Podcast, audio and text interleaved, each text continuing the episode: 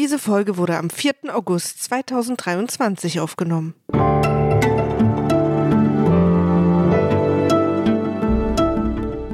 Einer der wenigen deutschen Schriftsteller, der auch international ein großes, wenn nicht eigentlich riesiges Publikum gefunden hat. Einen außergewöhnlichen Stilisten, eine der markantesten Stimmen der europäischen Literatur. Und das war der Beginn eines Denkverbots. Wenn man der EU den Stecker zieht, ist es das Ende, das Ende all unseren Wohlstands. Und zwar sofort. Niemand profitiert so stark von der EU wie die deutsche Wirtschaft. Der Gangster fragt, ist da jemand? Und dann sagt er, nein, geh weiter. Und der Taxifahrer sagte, so, jetzt nehmen wir erst mal die Masken ab. Im Grunde genommen ist das limbische System Twitter. Warum haben Sie angefangen zu schreiben? Aus Langeweile. Drinnen ist wesentlich besser als draußen. Draußen ist es nur von drinnen schön. Ja. Ordnung oder Chaos? Ordnung Ja. oder Chaos? Ordnung oder Chaos? Das wird nicht besser, indem Sie es dauernd wiederholen. Es ist menschlich und es ist dumm. Ihr Einwand ist interessant und falsch. Also das ist eine, eine wirklich komplexe Frage. Und wenn Sie jetzt jemanden lieben, ergibt das überhaupt keinen Sinn, wenn die Zeit unendlich ist. Denn die Liebe wird erst sinnvoll in einer Beschränkung.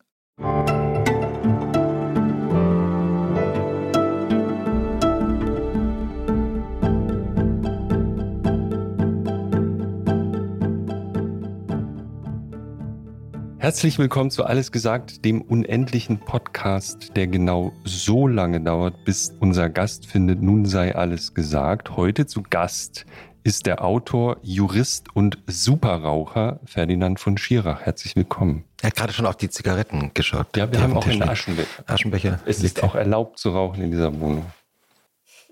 Der Gast Nickender nickt Gast. weise. Das ist die Stimme von Jochen Wegner, die Sie gerade gehört haben. Chefredakteur von Zeit Online. Und Christoph Ahmed, Editorial Director des Zeitmagazins, ist ebenso in der Podcast-WG wie Maria Lorenz Bokelberg, die berühmteste Produzentin Zentraleuropas. Es wird eine sehr schwierige Aufnahme heute, denn unser Gast hat mal gesagt, naja gut, also ein, ein sozusagen in einer Autofiktion geschrieben, beim Schreiben ist man allein, man kann über jeden Satz lange nachdenken, jeden Absatz umschreiben, beim Interview ist alles so furchtbar direkt. Deswegen habe ich so ein bisschen Reichweitenangst, was nur E-Autofahrer haben, wie weit wir kommen mit einem also Gast, Reichweiten der im Sinne von Länge. sagen meinst du? Im Ja. Sinne von Länge. Ja. mhm. Ja. Herzlich willkommen. Guten Tag. Wir haben Schokolade mitgebracht, einen Aschenbecher, es gibt Kaffee. Wollen Sie schon rauchen? Ja klar, ist perfekt. Also der Zuhörer sieht das ja nicht, aber das ist so eine Art Bestechungsversuch, dass ich doch was sage. Es sind gleich drei riesige Tafeln Schokolade mitgebracht worden mit 39, 43 und 60 Prozent von Rauschplantagen, um ein bisschen Werbung zu machen. Und ich kann Ihnen empfehlen, die 60 Ja, das wir, wissen wir natürlich, das haben wir recherchiert. und die anderen haben Sie dann trotzdem mitgebracht. Ich Warum denn nicht drei von den 60 Prozent? Rein, rein, reiner Egoismus. Ich bin ein Milchschokoladenesser. Ich kann, mir wird's richtig übel von so schokoladiger Schokolade. Diese schwarzen Schokoladen, das ist ein Kindheitstrauma. Ich bin, meine Oma hat mir immer Milka gegeben, seit ich Also das drei. Jahre war, zwei Jahre war. Das Gegenteil. genau, Milka. das absolute Gegenteil Ja. von dieser schwarzen Schokolade, die Nee, das meiner- Gegenteil von einem Trauma. Achso, Ja. also ein, was ist das Gegenteil Beides. von einem Trauma? Glück. Achso, danke. äh, äh, das Geht Glück meiner los. Kindheit liegt bis heute äh, in Milka. Sämtliche Mm. Synapsen feuern, wenn, wenn ein Stück Milka. Und es gibt so eine Abstufung von Milka, ist dann, also je weniger Prozent, desto besser. Ich würde deswegen die 39er. Ist doch gut, Äh, dann die bleibt ja die 39er und Ja. wenn Ich Ferdinand von auf, ja. Schierbach die Nein, ich möchte jetzt gar keine 60-prozentige nimmt, Schokolade, ehrlich gesagt. Und, und dann, Lassen Sie uns mal dann arbeiten. bleibt doch für mich die, die 43 Prozent ist doch in Ordnung. Das ist harte Arbeit, ja. Okay, also wichtig ist, so ein Podcast. Ja. Äh, Genau, ja. Naja, halb, Ja. halb harte Arbeit. Das Wichtige ist, dass Sie jetzt ein Schlusswort sagen müssten. Bandsalat.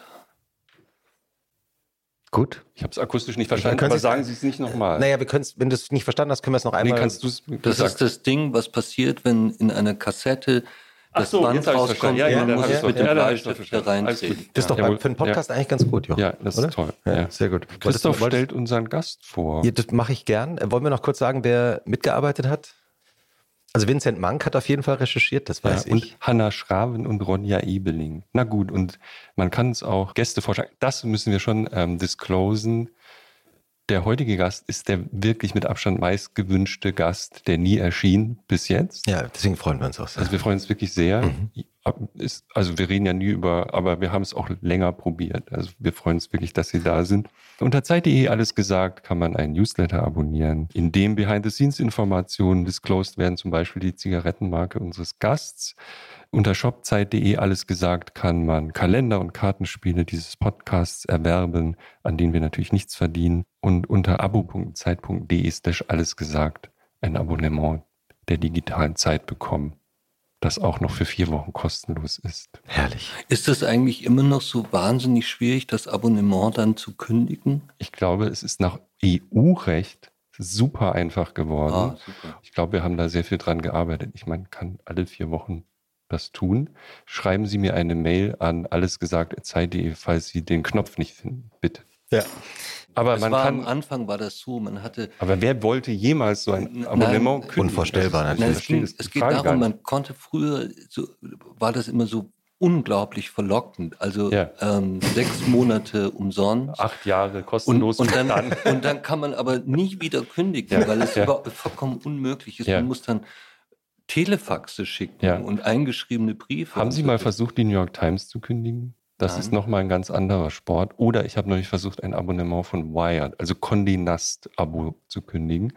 Da gibt es eine extra Regel für Europa und ich glaube, in den USA ist es schlicht, man muss da ähm, hinwandern, sozusagen wie nach Canossa mit so einem Stab, um, um dieses Abo wieder zu kündigen. Aber gut, dann haben wir das ja besprochen. Also gut, es geht jedenfalls bei der Zeit einfach. Es geht relativ einfach.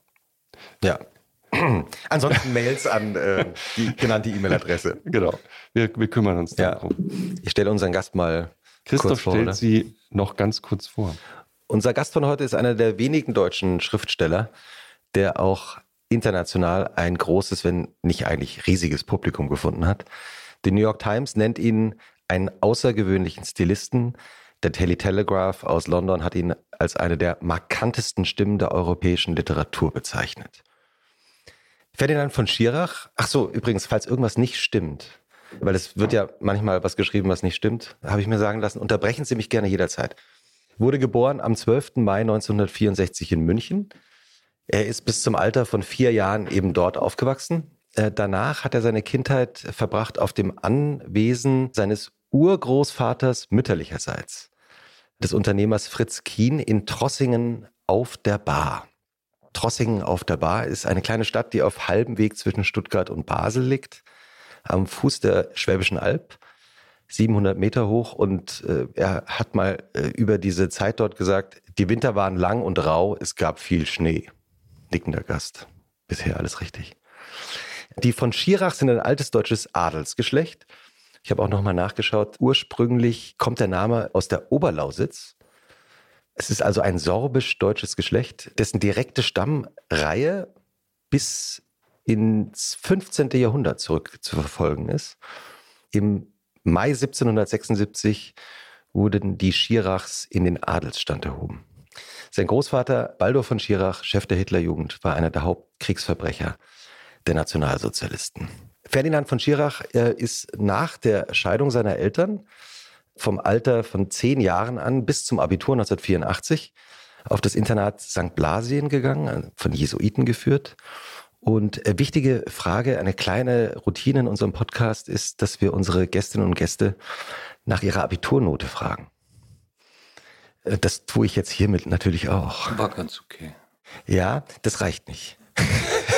Ja, Sie müssen sich nicht schämen, wir hatten alles bis 0,77 schon. Ja, ja und Deswegen, also von Sie- 0,7 bis Also wenn Sie- 3, 0,77. Das ist die beste Abiturnote, die je in diesem Podcast genannt richtig, wurde. ja, ja. Also das ist ein bisschen albern, über Abiturnoten zu Ja, reden. Ich war, Sehr, sehr. Sorry. ich habe in, also wir mussten Leistungskurse nehmen. Ich weiß nicht, ob es das heute noch gibt. Also man, man machte Leistungskurse. Und ich hatte Geschichte, Leistungskurs, das wollte ich unbedingt und musste dafür auch noch Biologie nehmen. Hölle. Oh Gott. Hölle. Und das war wirklich schlimm, weil ich, weil ich gar nichts verstanden habe von Biologie. Und in Geschichte habe ich das beste Abitur von Baden-Württemberg gemacht und in Biologie bin ich ganz, ganz wahnsinnig knapp durchgekommen, nur mit, mit der schlechtesten Punktzahl, weil Photosynthese dran kam.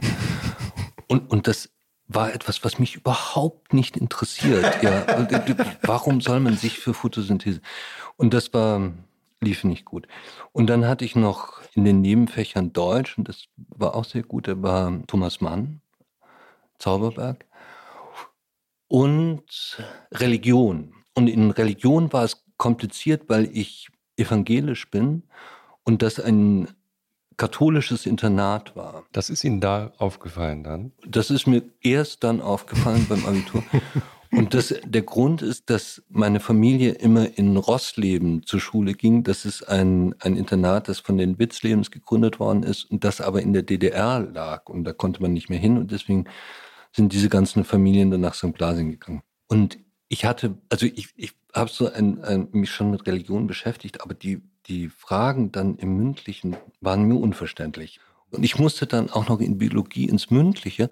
Mhm. Und dann kam das Auge dran. Und, und, das, und das Auge hat mich auch nicht interessiert. Also das war, das wäre was für Sie gewesen als, als Physiker, Herr Wegner. Das Auge? ja, nee, mhm. weil es ging, es ging natürlich nicht nur ums Auge, sondern es ging darum, in welchem Wellenbereich man sieht ah, und so weiter. Mh. Und oh sowas können Sie ja. Jochen nimmt die Brille ab, während Sie das ich sagen. Konnte das, ich Wir konnte können eine kleine, eine kleine Physikprüfung improvisieren. Wenn Solange du geprüft wirst, ist okay. Mhm. mhm. Aber ähm, Sie haben sehr kurz auch erwähnt, dass Sie evangelisch sind. Sie sind aber, nachdem Sie aus der Schule raus sind, auch erstmal aus der Kirche ausgetreten. Sofort, ja.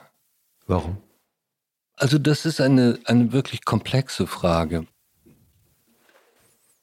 ich versuche es mal so, so, zu formulieren. Was mich immer interessiert hat, war die griechische Philosophie. Mhm. Und also jetzt im gesamten Paket, die war ja sehr unterschiedlich, aber im gesamten Paket. Und dann später, was mir mehr eingeleuchtet hat noch, war, waren die Römer und dort insbesondere die Stoiker. Das ging bei mir sehr früh los, weil ich einen Onkel hatte, der mir diese Bücher geschenkt hat. Und ich habe damals ganz wenig davon begriffen, aber sehr viel drüber nachgedacht.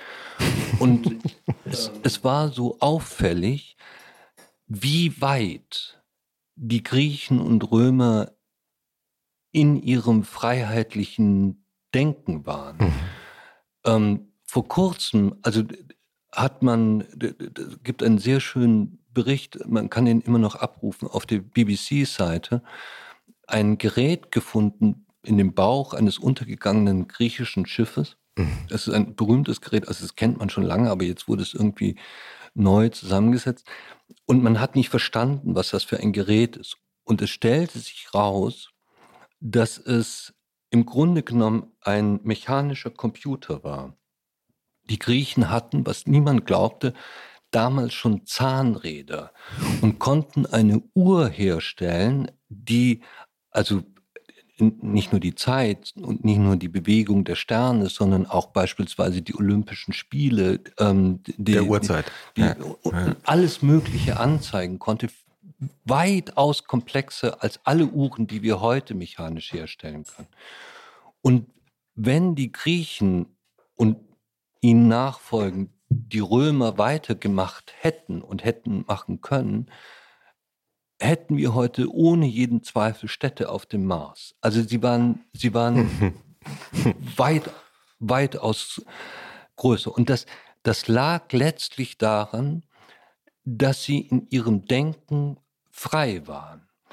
Ein Religionskrieg für die Antike war überhaupt nicht vorstellbar. Das, das, das gab es nicht. Es wäre ähm, die Römer waren so toll, dass sie dass sie sogar im Senat Beschlüsse herbeiführten, wenn ein anderer Gott eingemeindet wurde. Also sie haben in Ägypten einen Gott gefunden, der, der war ein interessanter Gott und dann gab es einen Beschluss im Senat in Rom. in Rom, dass das jetzt auch ein römischer Gott ist. Und, und man war völlig frei mit diesen Fragen. Mhm. Und wenn Sie die, die Spätzeit der Stoiker nehmen, also Epiktet, Seneca, mhm. Marc Aurel, dann spüren sie dort in jedem Wort diese, diese Losgelöstheit und Freiheit und Offenheit des Denkens. Und diese Blüte finden sie ganz selten in der Menschheitsgeschichte. Die finden sie in Griechenland und Rom nachfolgend, dann nochmal in der Renaissance, mhm. dann nochmal in der Aufklärung und vielleicht als letztes in der in Ihrem Gebiet, Herr Wegner, in der theoretischen Physik äh, um Niels Bohr herum, wo man wirklich frei war mit dem mhm. Denken.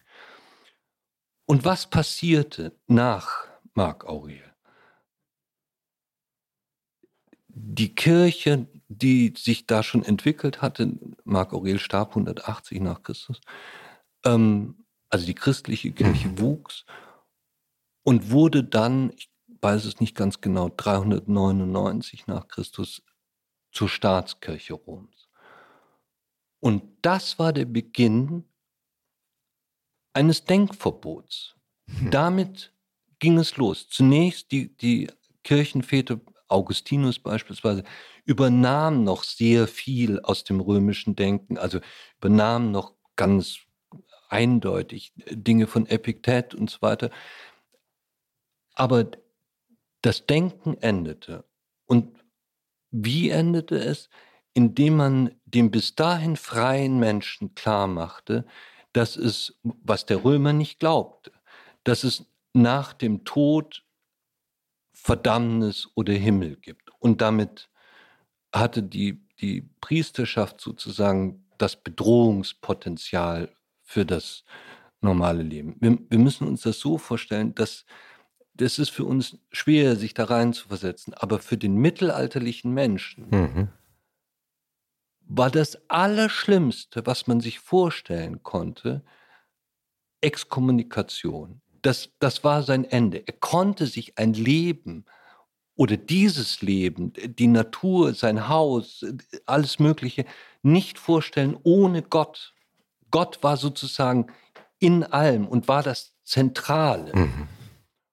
Und das machte den Menschen tatsächlich über 1500 Jahre klein und hässlich. Und, und das haben Sie mit 19 schon gewusst? Naja, ich war ja zehn Jahre bei den Jesuiten. Da, okay. da liegt das nahe. Mhm. Und die, die, die, die eigentliche, also wir können das an vielen Dingen festmachen, beispielsweise an dem großen Gedicht von Lucrez, da, wo es wirklich um Freiheit geht. Sie müssen sich vorstellen, die, die Griechen sind durch Nachdenken, durch reines Nachdenken darauf gekommen, dass es kleinste unteilbare Teile geben muss, Atome.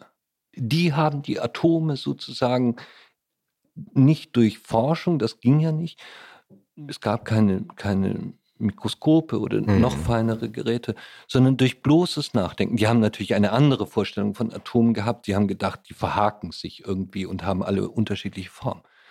Aber diese Idee führte zur Freiheit, weil man sagte, du musst keine Angst haben. Die Pfütze, die du siehst, der Himmel, das Weltall, die Bäume, das alles besteht aus Atomen, genau wie du.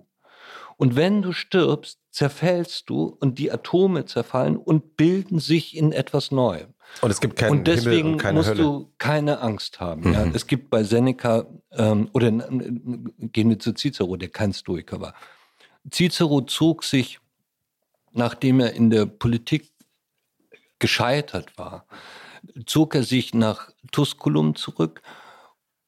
Seine Tochter war gestorben und wollte ein Buch schreiben, sehr interessant, auch als Idee für ein Buch. Ich schreibe jetzt ein Buch, um den Menschen die Angst vor dem Tod zu nehmen. Das waren die Gespräche in Tusculum, die wir. Mhm. und in diesem Buch, das, das beginnt praktisch damit, dass Cicero oder der, der Sprecher sozusagen da sagt, aber du glaubst doch nicht an den Hades oder so etwas. Und dann sagt der andere, mein Gott, das sind doch Kindermärchen, da glaubt doch keiner mehr. Also das, so weit war man, das war vollkommen klar. Mhm. Und erst durch diese Kirche ist das alles kaputt gegangen. Und, und das war so für mich im Wesentlichen der mhm. Grund, dem nicht mehr zu folgen. Also ich bin sozusagen von meiner Verfasstheit eher Römer als, als Christ. Ja.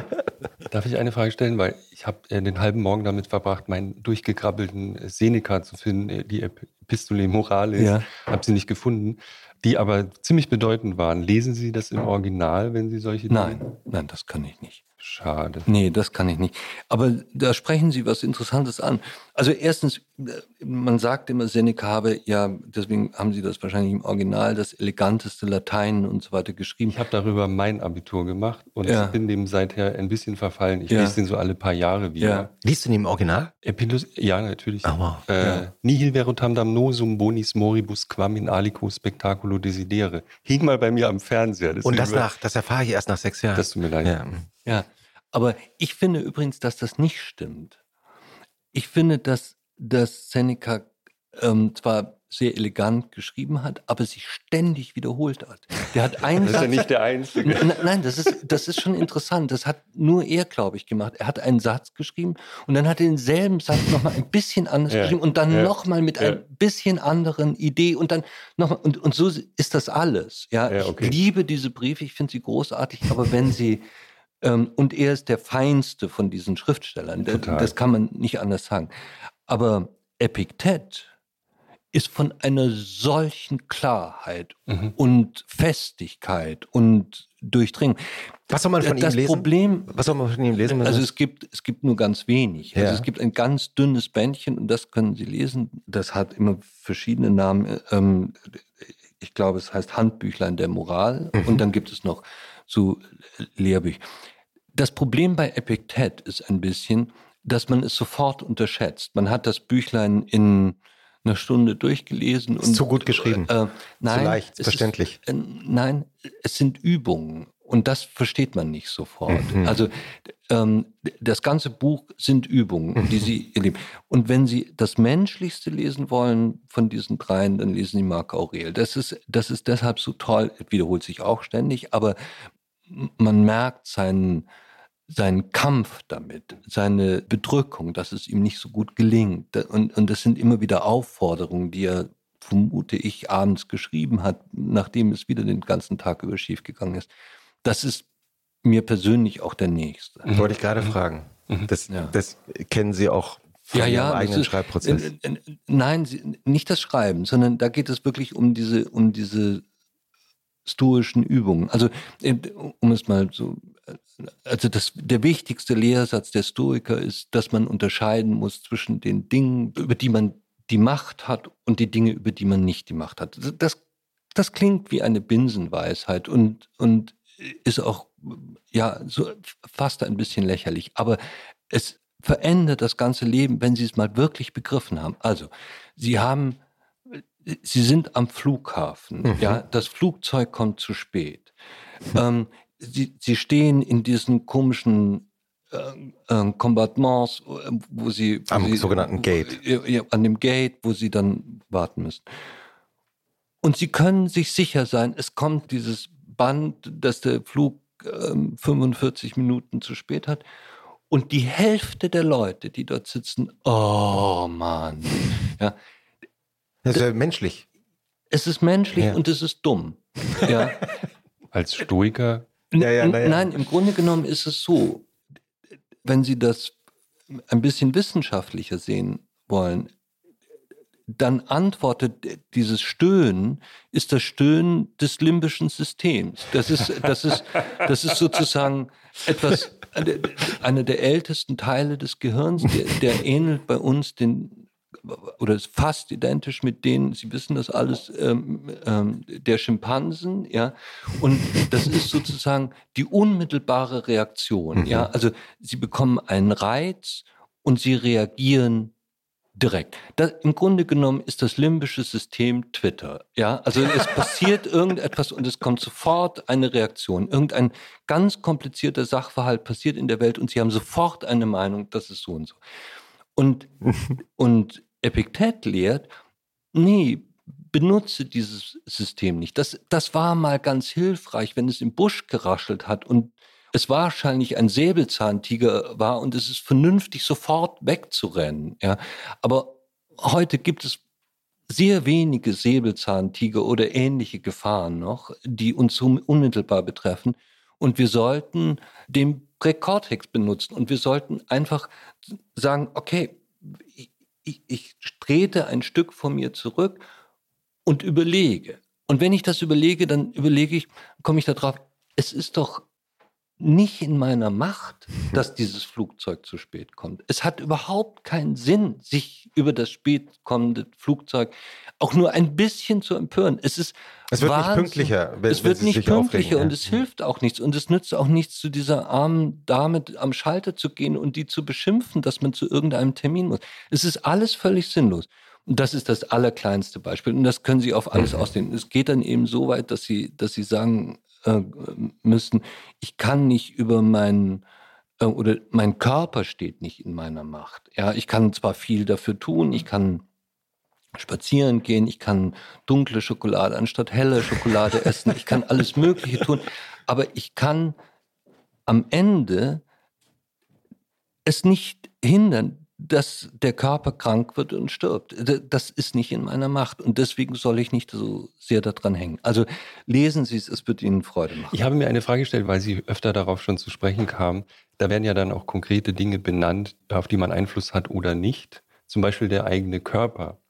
Ich habe sofort darüber nachgedacht, das war mal richtig, dass man auf den eigenen Körper keinen Einfluss hatte, aber nichts, äh, wenige, wenig mehr wird irgendwo über Dinge gesprochen, als wie man den eigenen Körper beeinflussen kann im 21. Jahrhundert. Ja, sowohl das sind von zwei verschiedene Dinge, wenn ich Sie unterbrechen Bitte darf, gerne. Herr Wegner. Das eine ist den eigenen Körper beeinflussen, das habe ich auch gesagt. Sie ja. haben aber nicht Macht über den eigenen Körper. Dass Sie krank werden und sterben, kann ich Ihnen hier schriftlich geben. Das ja. wird passieren. Darüber haben Sie keine Macht. Also über das können, das Ergebnis ist, am Ende. Nehmen wir etwas anderes. Nehmen wir das Tennisspiel. Ja, Sie, Sie spielen gegen einen überlegenen Gegner Tennis. Sie können sich für dieses Tennisspiel perfekt vorbereiten. Sie können üben, sie können besser werden, sie können mit einer Ballmaschine spielen, sie können laufen, alles Mögliche trainieren. Sie können sich Boris Becker Videos anschauen und, und am Schluss sind sie ein richtig guter Tennisspieler. Ob sie das Spiel gewinnen oder nicht, ist nicht mehr in ihrer Macht. Und das ist gemeint. Ja. Wir können ganz viel beeinflussen, aber nicht, also, nicht, also nicht das Ende. Vielleicht ganz kurz, ich habe mal ein Buch Zeit. über Zufall und Schicksal geschrieben, deswegen bin ich minimal im Stoff. Diese Grenze zwischen dem, was Sie beschreiben, nämlich zwischen dem, was man Zufall nennt. Ja? Zufall ist ja auch ein erkenntnistheoretischer mhm. Begriff letztlich, weil Zufall ist ja nur dann, wenn ich keine Riegel daher. So, sobald ich Quantenphysik verstehe, ist es nicht mehr zufällig. Ne? Äh, zumindest nicht ganz. Also wenn ich die, so ich kann ja diese Grenze des Zufalls verschieben. Ich kann die Grenzen verschieben als Mensch und ich glaube, das ist ein, ein Faden der Menschheitsgeschichte, dass man immer versucht hat, diesen Zufall zu beherrschen. Ja? Meine App sagt mir nämlich schon vorher, dass das Flugzeug zu spät kommen wird. Deswegen werde ich noch einen Kaffee trinken und eine Zigarette rauchen, habe ein Gefühl von Kontrolle. Mediziner arbeiten an Singularität, also der Heilung des Alterns. Und dann werde ich nicht mehr sterben. Diese ganzen Dinge sind ja aktuelle Debatten und passieren. Ich habe nur darüber nachgedacht. Also sozusagen, der Stoiker findet sich ja auch, ich bin Stoiker, würde ich mal sagen, findet sich ja aber auch bis zu einem gewissen Teil mit der Welt ab, wie sie ist. Und das, was eine menschliche Verfassung ist, aber auch, ich will die Welt ändern, ich will sie noch besser verstehen. Ne? Ich glaube, Sie sind. Nickender Gast übrigens. Nickender Gast. Ja. Sie sind Stoiker, ne? Also äh, das, äh, ich, ich versuche es, ja, aber ich, ich bin nicht so gelassen. Es gibt auch Dinge, wo es dann schwieriger wird.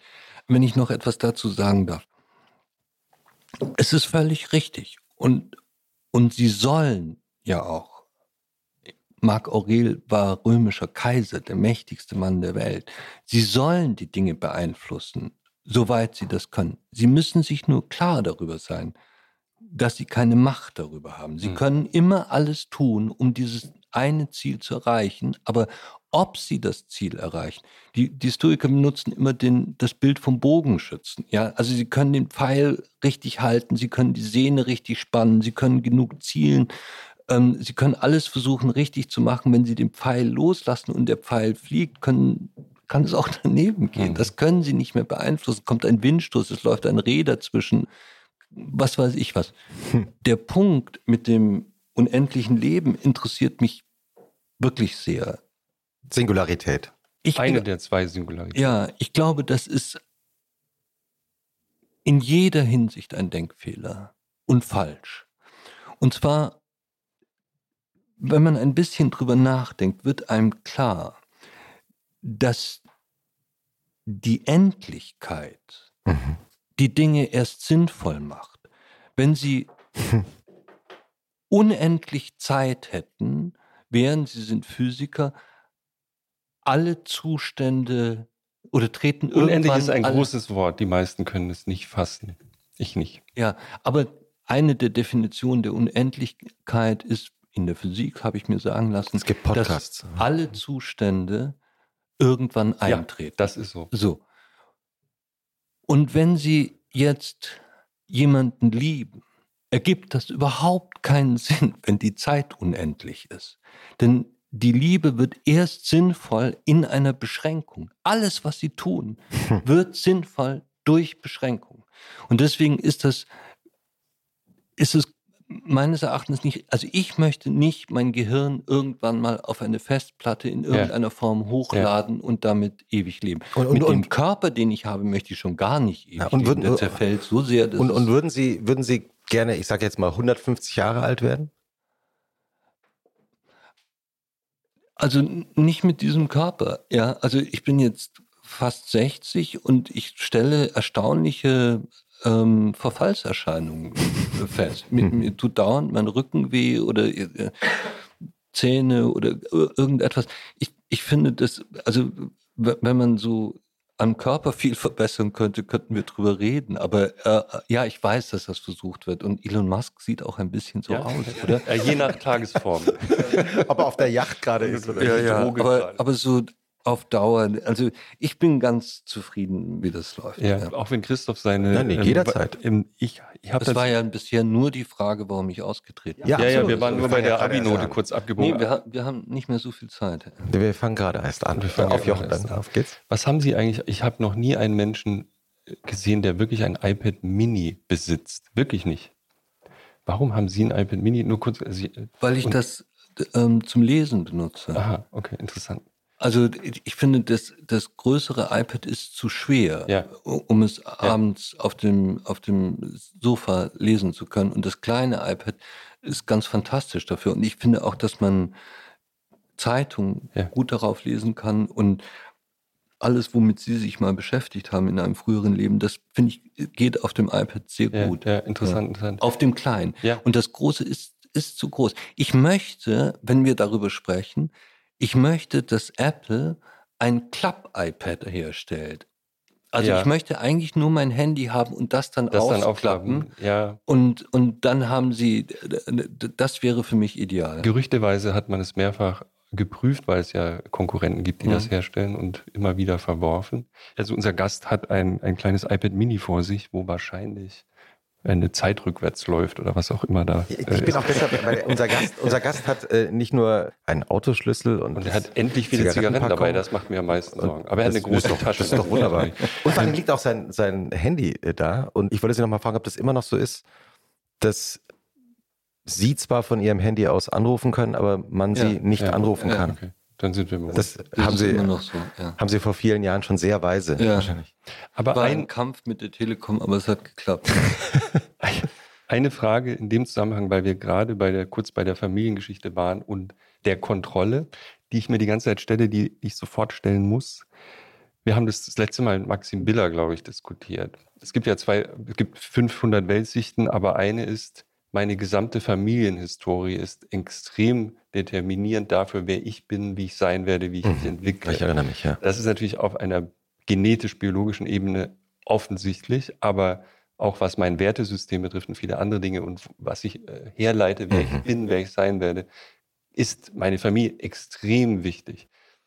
Und ich erinnere mich nur, dass Maxim Biller quasi sagt, er kann nur so denken, also über Menschen auch nur so nachdenken, was sind deine, was ist deine Herkunft. Ich gehöre der anderen Fraktion an, die behauptet, das ist ein Emanzipationsprozess. Also ein gelungenes Leben ist ja auch nicht determiniert zu werden von dem, was vor einem war. Sie, bei Ihnen drängt sich diese Frage massiv auf, weil Sie sich natürlich aus vielen Gründen mit Ihrer Familie beschäftigt haben, aber auch, so nehme ich das wahr, in dem, was ich lese, in einem Haus aufgewachsen sind, in dem sehr großer Wert darauf gelegt wurde, in dem es Teil der Erzählung und der Identität ist, woher man kommt. Und kam Ihnen nie der Gedanke, dass das eigentlich völlig egal ist, wer die eigenen Eltern sind und die Großeltern und die. Ich habe den Anfang nicht ganz verstanden. Das,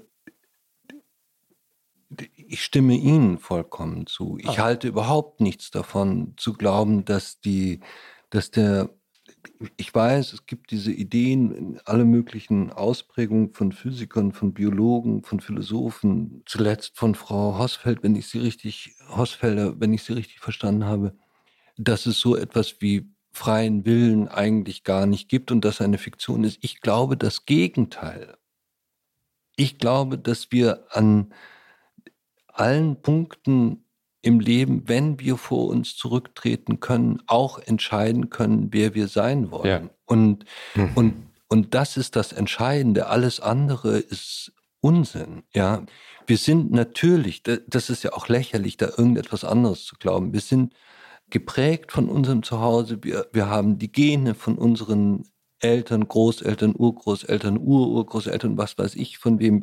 Neulich habe ich gelesen, dass jeder von uns ein paar Gene von Genghis Khan haben. Ich dachte Karl der Große. Ich dachte, ich dachte jeder Mit dem sind wir alle verwandt ja, auch noch. Ja, ja, ja, Also, aber, aber das, das spielt ja im, für den, für den einen Moment, in dem sie die, die richtige oder falsche Entscheidung treffen müssen, überhaupt keine Rolle. Da geht es um das, was sie über diese eine Sache, über diese eine Fragestellung denken und umsonst gar nichts. Ich will es anders machen.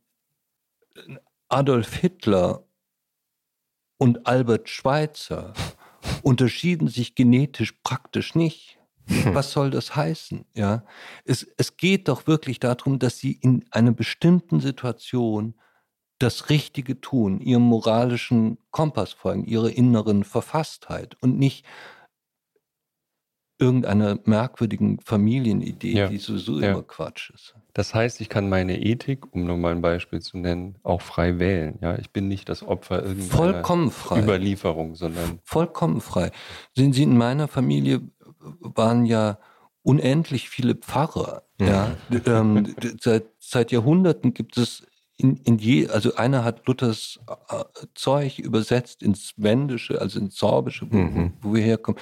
Ein anderer, äh, was, was spielt es denn für eine Rolle, dass das alles Pfarrer waren? Mhm. Wobei, ja. wobei es natürlich schon in, in ihrer Geschichte eine große Rolle gespielt hat, dass es sehr viele Anwälte gab. Es gab viele, na, Anwälte gibt es nicht so viele, aber Juristen, Juristen. gab es sehr viele. Ja, das spielte eine Rolle. Aber das, das hat nichts mit dieser, mit dieser ja, einen Frage zu klar. tun, ob wir frei sind. Wissen Sie, Herr Wegner, es ist vielleicht sogar so, dass wir nicht frei sind. Vielleicht ist das da draußen determiniert. Es hm. spricht hm. ja physikalisch doch einiges dafür. Das ist kompliziert. Ja, sehr kompliziert. ähm, aber es spricht einiges dafür. Nein. Also Frau Hausfelder sagt ja, und mag sie gerne tun, aber gut, das, das, Fundament des Universums können wir einmal kurz, ist, klären, wer, ist reiner Zufall. Können wir einmal kurz klären, wer Frau Hosfelder ist, damit uns alle unsere Frau Zuhörer Hosfelder ist eine ganz große, wunderbare, unglaublich kluge äh, Physikerin, die auch Wissenschaftsjournalismus macht mhm. und Bücher schreibt, die selbst ich mit meinen sehr begrenzten mhm. Kapazitäten noch verstehe.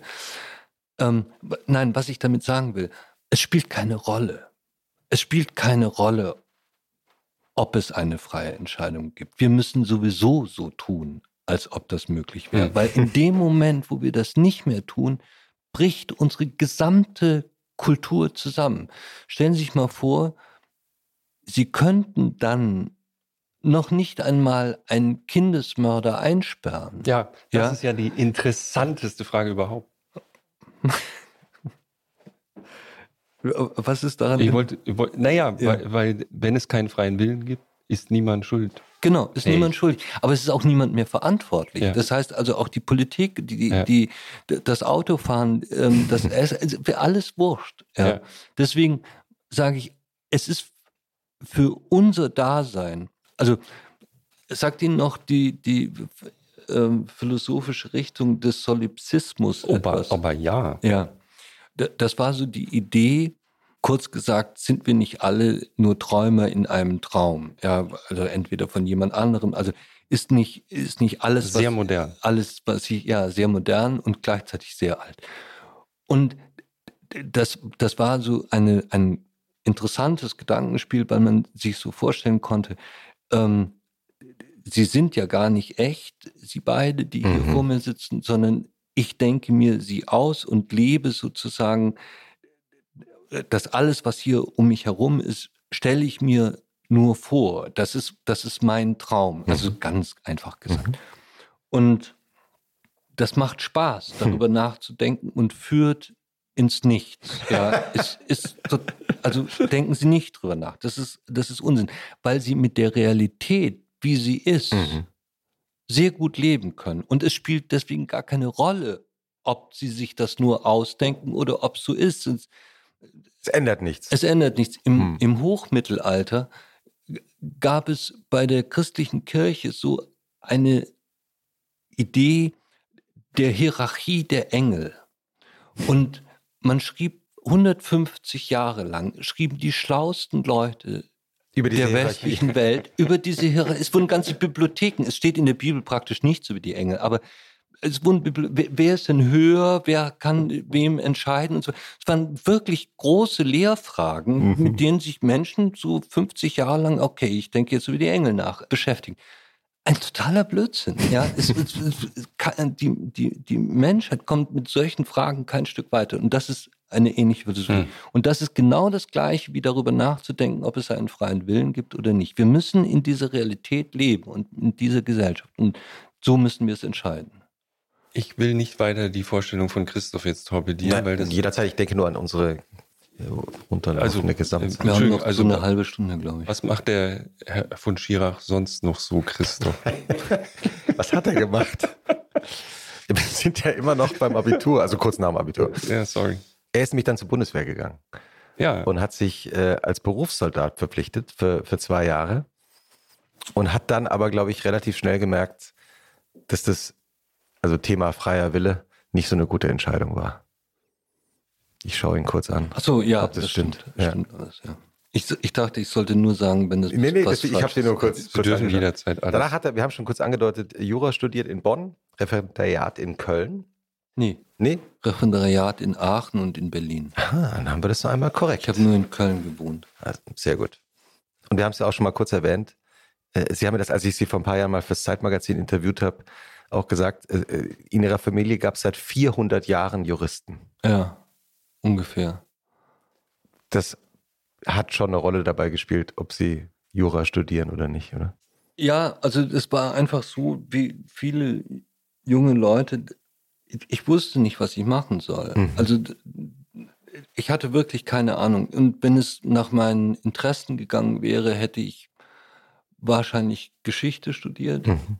Und das galt aber als komplett brotlos. Und, äh, und ich, äh, ich habe so eine, eine endogene Depression und das wusste ich damals noch nicht. Ein Teil dieser Depression ist, ist Verarmungsangst. Mhm. Also sie, haben ständige Angst, dass sie in einer feuchten Kellerwohnung am Schluss leben und an Tuberkulose sterben und alles furchtbar. Also das Klischee des erfolglosen Schriftstellers. Des erfolgreichen Künstlers, Schriftstellers, mhm. Historikers, was weiß ich was. Also mhm. mhm. das war sozusagen die Haupttriebfeder und weil dann alle und, und ja, was, was studierte man dann in unserer Zeit? Also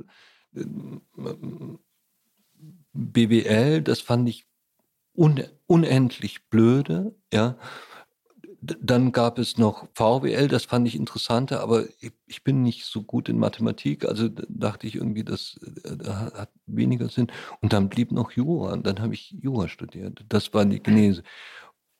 Und es spielt ich, auch ich, ja. Das hätte ich heute nicht mehr gemacht. Hm. Was im Nachhinein hätten Sie Ich Damals hätte, gemacht? ich hätte, also we- wenn ich, wenn ich heute noch mal so 19, 20 wäre, ich würde sehr wahrscheinlich äh, nach Oxford und nach Cambridge gehen und Geschichte studieren. Mhm. Aber nur in dem Wissen, dass ich heute habe, dass es keine Rolle spielt, was man studiert. Mhm. Ja, das wusste ich damals nicht. Ich glaube, ein, ein, so ein amerikanischer Fernsehanwalt hat bei Ihnen auch eine gewisse Rolle gespielt. Den mochten Mhm. Sie, ne? Mochte ich sehr gern, ja. Petro. Pet, also es gab zwei, es gab Petrucelli, den, den mochte ich sehr gerne, weil der, das war eine unglaublich schlechte Serie, aber der, der, der war so ein, ja, so ein Unterschichtler-Anwalt und der baute aber immer vor der Stadt an seinem Haus. Das war so der Running Gag, dass dieses Haus, ich weiß nicht, 2000 Folgen nie fertig wurde. Das fand ich so ganz sympathisch. Ja. mm. Und der andere? Ich, ähm, ähm, ich vergesse immer seinen Namen. Äh, ja, ist egal. Auch ein amerikanischer Auch ein amerikanischer. Ähm, Sie sind dann Trug immer Anwalt. so einen weißen Anzug und war sehr elegant, aber mir fällt Name Ah, Matlock? Nee, das Nee, war doch der nee. Mittler. Das Das war der kein Mittler. Anwalt. Ah. Nee, nee, das war, war nicht Matlock. Das war Anwalt. Perry Mason. Perry ich- Mason. Ich, ich gucke Ja. unser popkulturelles Gehirn Mason. an. Ja, genau. Unser, unsere Produzentin nickt. Na, Maria nickt, Maria Perry weiß Mason. alles. Ja. Deswegen. Sie sind dann Anwalt geworden. Ich versuche es jetzt ein bisschen ne, zu kürzen. straffen. Und haben, glaube ich, insgesamt über 700 Fälle gehabt. Ja. Und der wahrscheinlich einer der prominentesten Fälle ist der Fall von Günter Schabowski, den Sie vertreten haben. DDR-Politiker, der berühmt geworden ist für seine Sätze 89 am Abend des Mauerfalls. Hm, Der ist dann vom Berliner Landgericht wegen mehrfachen Totschlags zu drei Jahren Haft verurteilt worden. Ja, das stimmt. Waren Sie zufrieden als Anwalt mit dem Urteil? Das war eine, offen gesagt, Sensation. Also das war, diese Prozesse waren, waren also um da nochmal zurückzukommen, ich bin äh, nach Berlin gegangen wegen des Honecker-Prozesses. Das war natürlich der interessanteste Prozess und es war auch klar, dass es eine völlige Einmaligkeit gibt. Es wird nicht nochmal eine Mauer geben, die irgendwo fällt und ein geteiltes Land mit dann Angeklagten. Und dann hatte ich einfach großes Glück, dass ähm, Schabowski, ich war 29, das, ähm, und man hatte überhaupt keine Erfahrung, dass Schabowski glaubte, dass ich das könnte.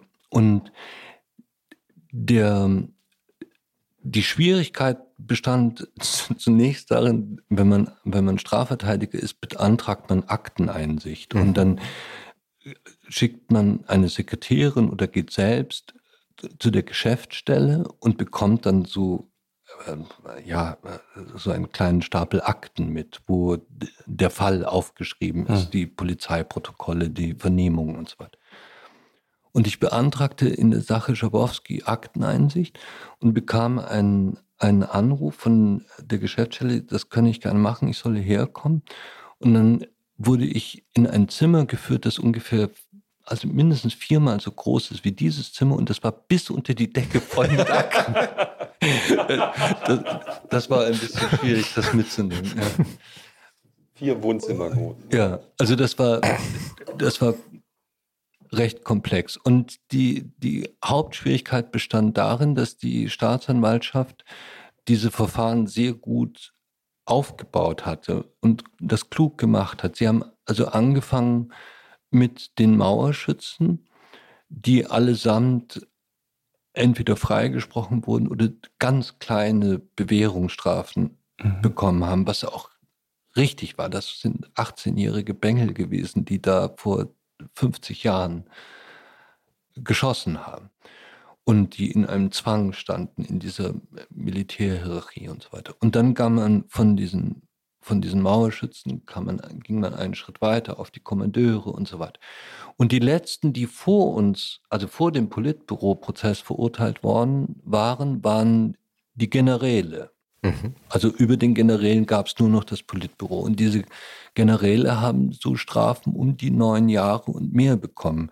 Wir konnten uns also ausrechnen, die, die drüber stehen, werden jetzt 14, 15 Jahre bekommen. Und, und das war der Beginn diese Prozesse. Und da ist Ihnen auch mal was zugesteckt worden oder durch die unter ja, die Tür war, geschoben worden. Das ne? war ganz am Anfang, also bevor dieser Prozess eigentlich losging, es gab einen, einen äh, Vorsitzenden Richter, der auch davor Vorsitzender Richter in der Sache äh, Honecker war und dann, weil er für einen Schöffen ein, ein Buch von Honecker hat signieren lassen, als befangen abgelehnt wurde und, und auch das Befangenheitsgesuch durchging und äh, dann war es ein anderer Richter. Und dieser Richter war aber wieder bei uns Vorsitzender Richter. Und in der Nacht vor der ersten Hauptverhandlung schob jemand unter äh, unsere Kanzlei ein, ein Kirchenblättchen durch. Und in diesem Kirchenblättchen war ein Aufsatz über das Politbüro und die und wie man die verurteilen muss und so weiter. Und das war mit einem Pseudonym unterzeichnet und dieses Pseudonym war dieser Richter. Und ähm, nun war klar, man musste ihn wegen Befangenheit ablehnen, weil also wenn man mal besorgt ist, dass ein Richter befangen ist, dann ganz sicher einer, der vorher schreibt, die müssen auf jeden Fall verurteilt werden. Mhm. Und dann fand ich noch so einen Trick der ein bisschen gemein war, ähm, weil man bei einem Befangenheitsgesuch ist das große Problem, Sie stellen einen Befangenheitsantrag, bevor die Hauptverhandlung beginnt, dann entscheidet ein anderes Gericht logischerweise darüber, weil mhm, niemand klar, ja. sind Lateiner, Richter in eigener Sache sein darf und, und setzt diesen Richter ein oder wieder ab. Und wenn sie es in der Hauptverhandlung macht, dann darf der Richter dieses Befangenheitsgesuch sozusagen zurückstellen und mit dem Urteil erst entscheiden. Das heißt, sie haben die ganze Zeit und dann ist es für den Bundesgerichtshof auch alles andere als leicht hm. zu sagen, das mhm. war ein befangener Richter. Und es gibt aber eine kleine Lücke im Gesetz, die, die bis dahin nicht so beachtet wurde.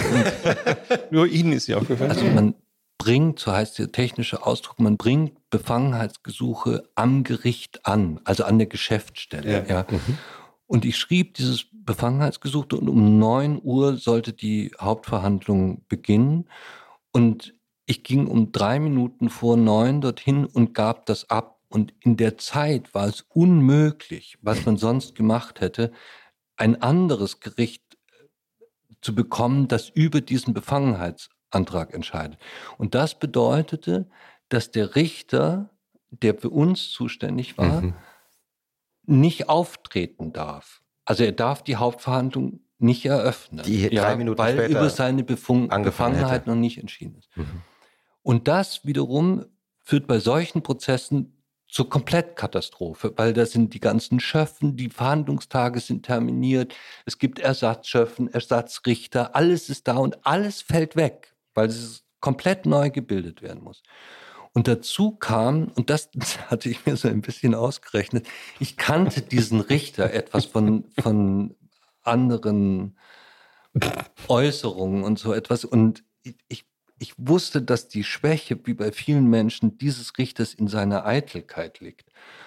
Und nun ist das bei so einem Prozess so, also bei diesem Politbüro-Prozess, dass also ohne Übertreibung, die gesamte Weltpresse da war. Es ging ja, ja jetzt klar. um das Politbüro und die saßen alle da drin und ein Mensch, der, der, also ein, ein anderer sehr berühmter Richter hat mir mal gesagt, als Richter haben sie in der Öffentlichkeit ihren Hut genommen. Das war Richter Kupsch, der den Mykonos-Prozess gemacht hat und einer der ehrenvollsten Männer, die ich kenne.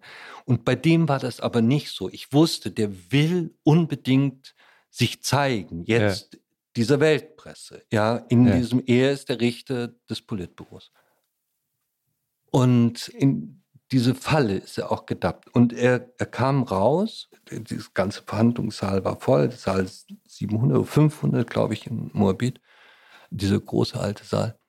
Und er kam raus und ich war 29 und fing an, ihn anzuschreien. Er soll sofort wieder zurückgehen. Ja, er, hat, er ist nicht der Richter und, und so weiter. Ich hatte juristisch vollkommen recht.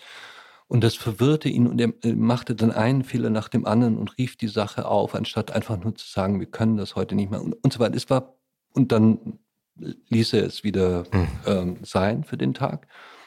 Und das, also dieser Fehler, führte dann endgültig dazu, dass ein anderes Gericht gesagt hat, jemand, der so handelt, obwohl er weiß, er darf die Sache nicht aufrufen, kann so einen Prozess nicht führen und wirkt auf die, oder kann den Prozess natürlich führen, aber da haben die Mhm. Angeklagten zu Recht die Besorgnis der Befangenheit. Und dann ka- war dieser Richter weg. Ich muss jetzt aber noch dazu sagen, dass dieser Richter trotz allem ein anständiger Mensch ist. Also der, der hat nichts Böses oder irgendetwas Grausiges oder ist etwas, er ist halt, ja, es ist eine menschliche Schwäche. Ich habe für all so etwas äh, allergrößtes Verständnis. Eitelkeit ist, ist etwas Furchtbares. Und er ist aber ein guter Jurist und er war lustigerweise mein Ausbilder als Referent, Sie im? Referendariat. Ich so. daher kannte ich ihn und wusste das mit dieser, mit dieser Ich Schwäche. meine, wenn man sich mit ihren oder mit einigen ihrer Fälle beschäftigt hat, sie hatten eben diese. Also darf, darf ich kurz Ja, bitte. zu Ende führen? Bitte, durch.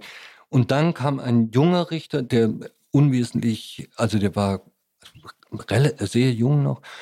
Ähm, nicht viel älter als Sie. Doch, ein Stück älter als ich, aber nicht viel. Und der hieß Hoch, ein, ein ganz junger Richter, und der hat diesen Prozess, das muss man einfach sagen, von der ersten bis zur letzten Minute fantastisch gemacht. Sehr klug, sehr bescheiden, sehr überlegt, über kein bisschen befangen. Ich habe ihn dann auch irgendwie in diesem Prozess ein paar Mal in Schutz genommen. Und er hat es wirklich, wirklich gut gemacht. Und das ist nicht leicht, wenn Krenz in so einem Prozess sitzt und Hm. redet. Ja. Mhm. Mhm. Mhm. Also äh, Ich kannte die Geschichte nicht. Ja, ich ja, kannte ja. den Anfang der Geschichte Ja, ja, mit dem genau. Zettel, aber diese, dieses Panoptikum, Ja. was Mhm. Sie da gerade aufgemacht haben, wusste ich nicht mehr. Äh, Apropos Ist auch Pano lange Panoptikum, also unter den, unter den Fällen, die es vertreten haben, waren eben solche großen politischen, aber ich glaube, mein Lieblingsfall äh, ist dieser gescheiterte Banküberfall am Casino. Am Potsdamer Platz war das, glaube ich, oder? Hm.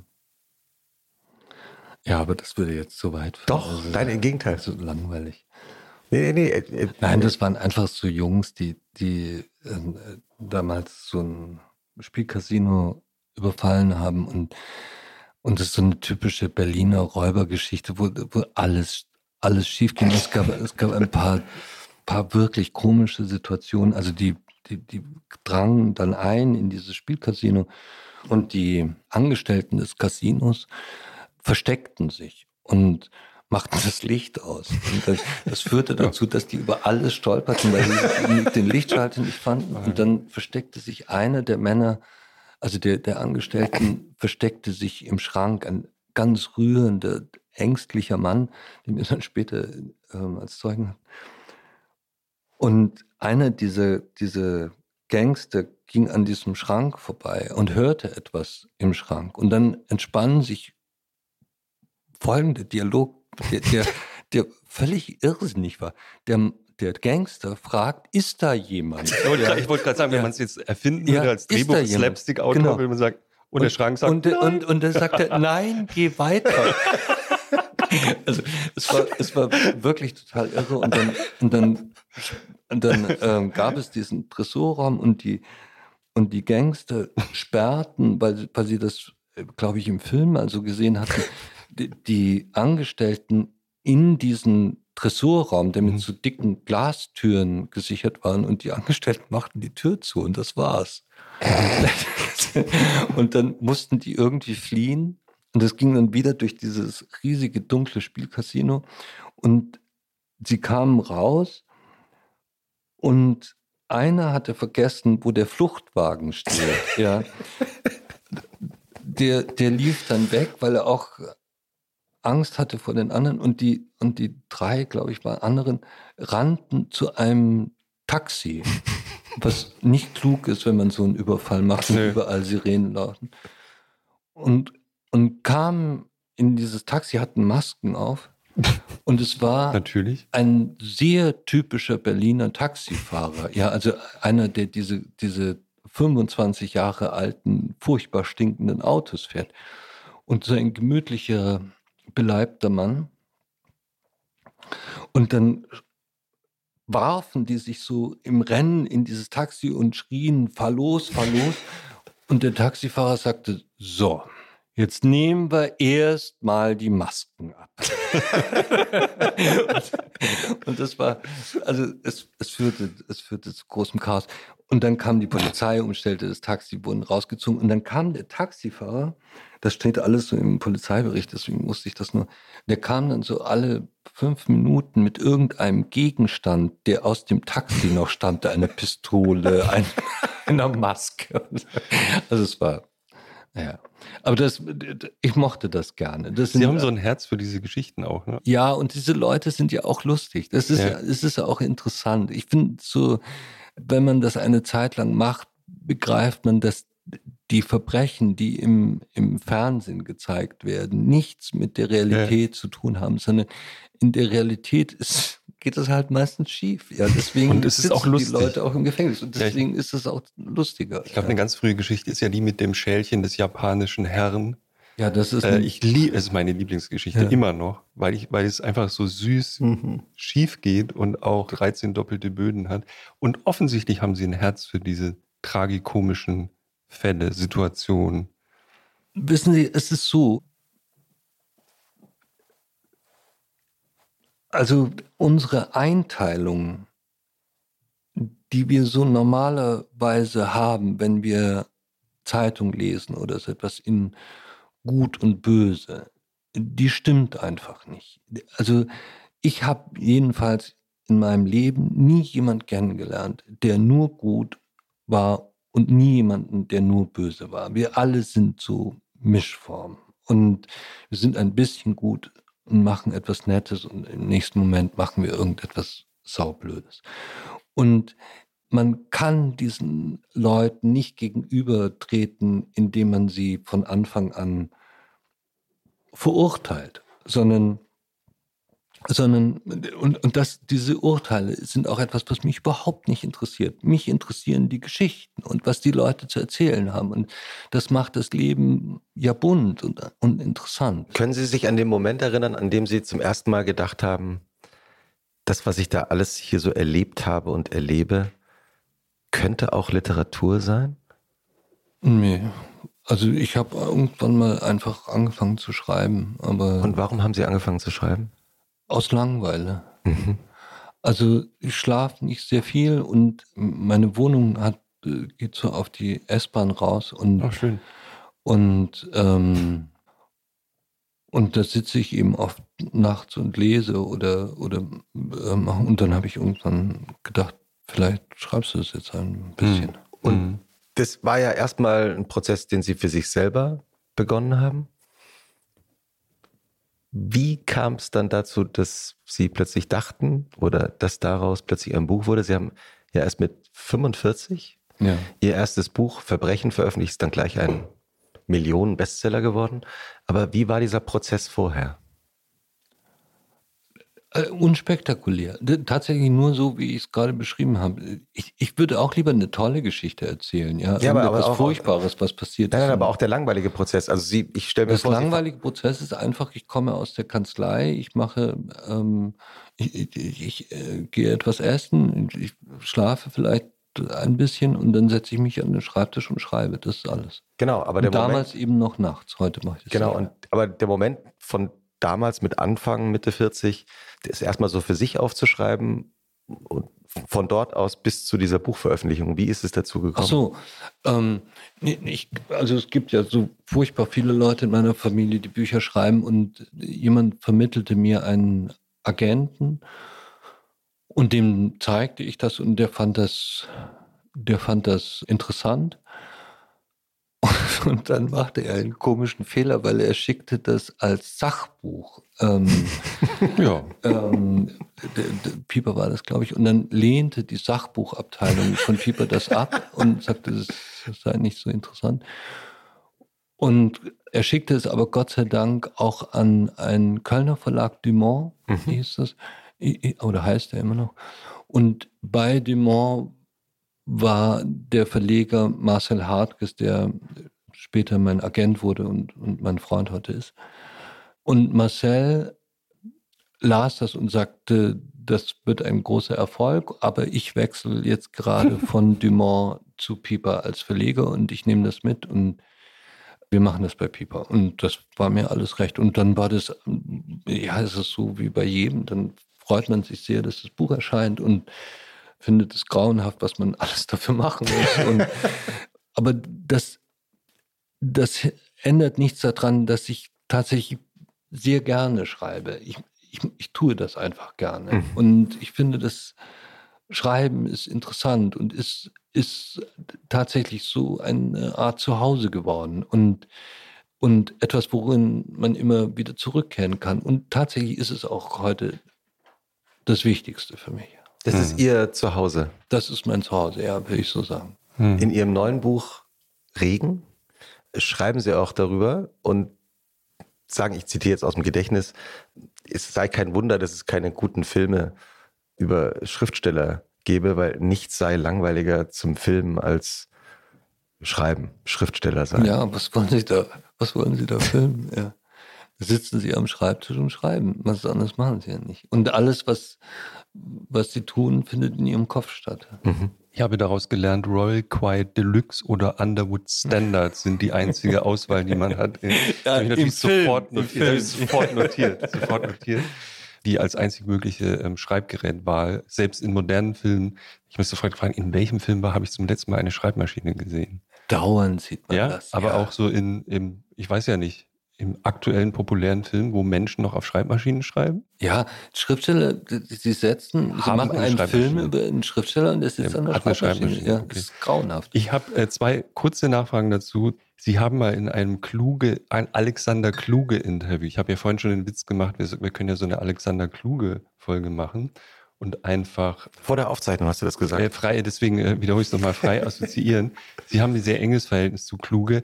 Ich habe immer ein bisschen Angst vor Kluge, weil der so unfassbar klug und allwissend ist und ein Gesprächspartner, der sozusagen 18 Mal in, in einem Satz den Gedanken wechseln kann und völlig anders abbiegen, aber total sicher ist, ja. Und es gibt ja diese berühmten Interviews von ihm, die er für diesen Sender, jetzt führt jetzt zu weit, aber er, er hatte ja die große Freiheit, irgendwelche Interviews zu führen. So. Alexander Kluge war ein genialer Jurist. Und ist ein der, Jurist. Ja, der, der bewundere ihn wirklich Deswegen sehr. muss man das kurz erklären. Also ja. einfach nur 30 Sekunden lang. Ja. Der ist, weil er eben so ein guter Jurist ist, es geschafft hatte in den 80er Jahren, als das Privatfernsehen populär wurde, sich Sendeplätze bei Sendern wie RTL und Sat1 zu sichern, die dann jahrelang ihm diese Sendeplätze ja, freiräumen Wahnsinn. mussten. Das kann man sich heute überhaupt nicht mehr ja, vorstellen. Das, gab, kann, nee, das war wirklich sehr klug. Er ist der einzige private Mensch, der in einem Staatsvertrag steht. Und er ist damals zu allen Ministerpräsidenten immer hingelaufen und hat gesagt, ja, wir machen das mit dem privaten Fernsehen, das ist nur Schmutz und es muss aber auch ein Kulturprogramm rein. Und dann deswegen steht das drin. Und lustigerweise hat unsere Kanzlei das damals gemacht. Ach, und aha, das deswegen. wussten wir nicht. Ja, und das war genial. Natürlich. Ja. Und das führt zu wahnsinnig lustigen Dingen. Also mein, meine Lieblingsgeschichte ist, ist, ähm, ist von, von äh, hat mir ähm, Martin Hoffmann erzählt. Martin Hoffmann war beim Fernsehen, äh, bei ähm, Sat1 Pro 7 hieß es, glaube ja, ich, damals. Ja, ja. Und, Senderchef. und wurde dann wurde Senderchef mhm. und wurde später Intendant der Philharmonie. Und eine Geschichte, die er mir erzählt hat, die fand ich wirklich herrlich. Also seit ein, oder Pro7 macht einen Zweiteiler.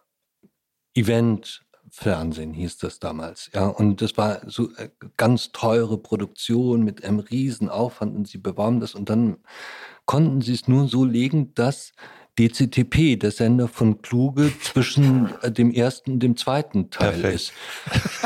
Und, und jetzt machte Hoffmann den, den und es ist immer so, dass die Zahlen, wenn, wenn, wenn ein kluger Film kommt, immer so ins Bodenlose. Das weiß heute keiner mehr. Ne? Abrauschen. Gibt es im ja. Internet. Man ja. kann es im Internet und sehen. Die, die sind fantastisch. Ja. Die sind wirklich fantastisch. Ja. Legendäre Gespräche. Legen, legendäre Gespräche. Ja. Rauchend. Rauchend. Heiner Müller. Rauchend. Drei Stunden. Rauchend. Und jedenfalls, jedenfalls machte Hoffmann dann, wie er sagt, einen der größten Fehler. Er rief Alexander Kluge an und sagte, lieber Herr Kluge, Sie wissen, wie sehr ich Sie bewundere und wie großartig Sie sind. Und es ist aber so, dass uns dieser Film unglaublich wichtig ist. Und könnten Sie bitte in dieser DCPT-Sendung etwas machen, dass wir nicht alle Zuschauer verlieren. und, das darf man Kluge nicht sagen. Ja.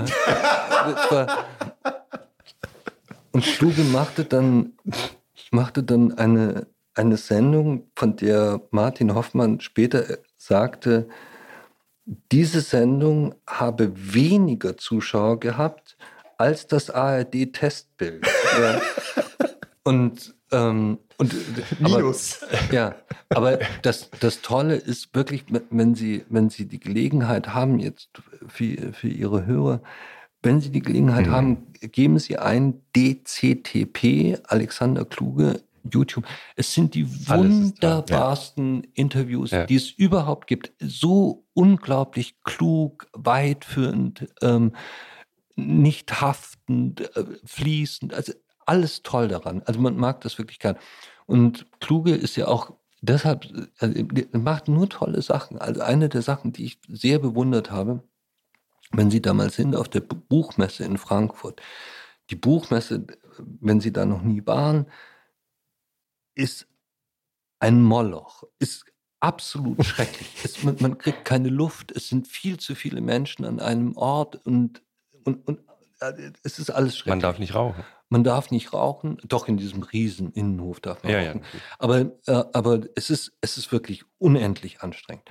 Und in einer der Hallen haben die öffentlich-rechtlichen Fernsehsender alle ihre Studios aufgebaut. Für ein unfassbares Geld ja, stehen da das blaue Sofa und, und all solche Sachen. Und man wird dann da eingeladen und geht ungern hin, aber irgendwie macht man das. Alexander Kluge bezahlt keinen Pfennig, sitzt oben im ersten Stock, wo der einzige Ort, wo die Luft gut ist, neben der Garderobe mit einer einzelnen Kamera. Ja. Mhm. Und jeder ja. will ja. dorthin, weil es die besten Interviews sind und das angenehmste Gespräch. Also dieser Mann, also seine Firma heißt ja Kairos und Kairos ist der glückliche Augenblick. Ja, und das trifft für ihn zu. Ja, und die Fragetechnik ist natürlich auch dieses kleine, dieses leise Säuseln im Hintergrund, er ist nie zu sehen. Also das ist ja einfach in, eingebrannt in meine mhm. Netzhaut sozusagen, ja. weil ich, ich weiß nicht, man kam immer automatisch irgendwann bei Kluge an, wenn man ganz schlechte Filme geguckt hat, ja. kam plötzlich die CTP, ja, äh, Jugenderinnerung. Und dann gibt es diese große, für mich die größte Aufnahme, ich habe es aber leider nicht mehr gefunden, das war der Chef der Deutschen Bank, Ackermann. Oh, Ackermann oh, wurde eingeladen von Kluge. Die kenne ich nicht. Nein, die ist ganz toll. Und Ackermann war sehr stolz. Endlich werde ich als Intellektueller erkannt, ja, und, und, ähm, und setzt sich hin und Kluges erste Frage, wie ist das denn so mit einer Vorstandssitzung der Deutschen Bank? Mhm. Ackermann legt los, erklärt das sehr gut. Daraufhin Kluge, das ist genau wie die oberste Heeresleitung 1943. Und, und was hat er dann und, gesagt? Und Ackermann schaut ihn an und dann kam die ganze Sendung, Vergleich Deutsche Bank Sitzung. nein, nein, das ist bei uns nicht so. Da, da, da, kommt dann der so und so rein und sagt etwa, ja, wie Brauchitsch. Und so, so ging das immer weiter. Und es war, es war wirklich herrlich. Ja, also ich, schauen Sie sich das an, wenn Sie es finden. Es, es äh, ja, wir werden sofort danach googeln. Ich wollte ja nur kurz sagen, es gibt eine kluge Folge, wo sie über Epiktet sprechen und am Anfang fragt kluge, deswegen kam ich gerade kurz assoziativ drauf, was sind eigentlich die Parallelen zwischen Anwälten und Schriftstellern? Und sie sagen eben, dass Geschichten erzählen. Ja. Ich erzähle über meine Mandanten eine Geschichte, das haben sie gerade so ähnlich auch gesagt. Sie interessiert eigentlich dessen Geschichte oder die Geschichte des Falls aber das Urteil ist ihnen wurscht. Sie waren aber relativ erfolgreich damit. Ne? Also das Urteil war jetzt doch nicht so wurscht.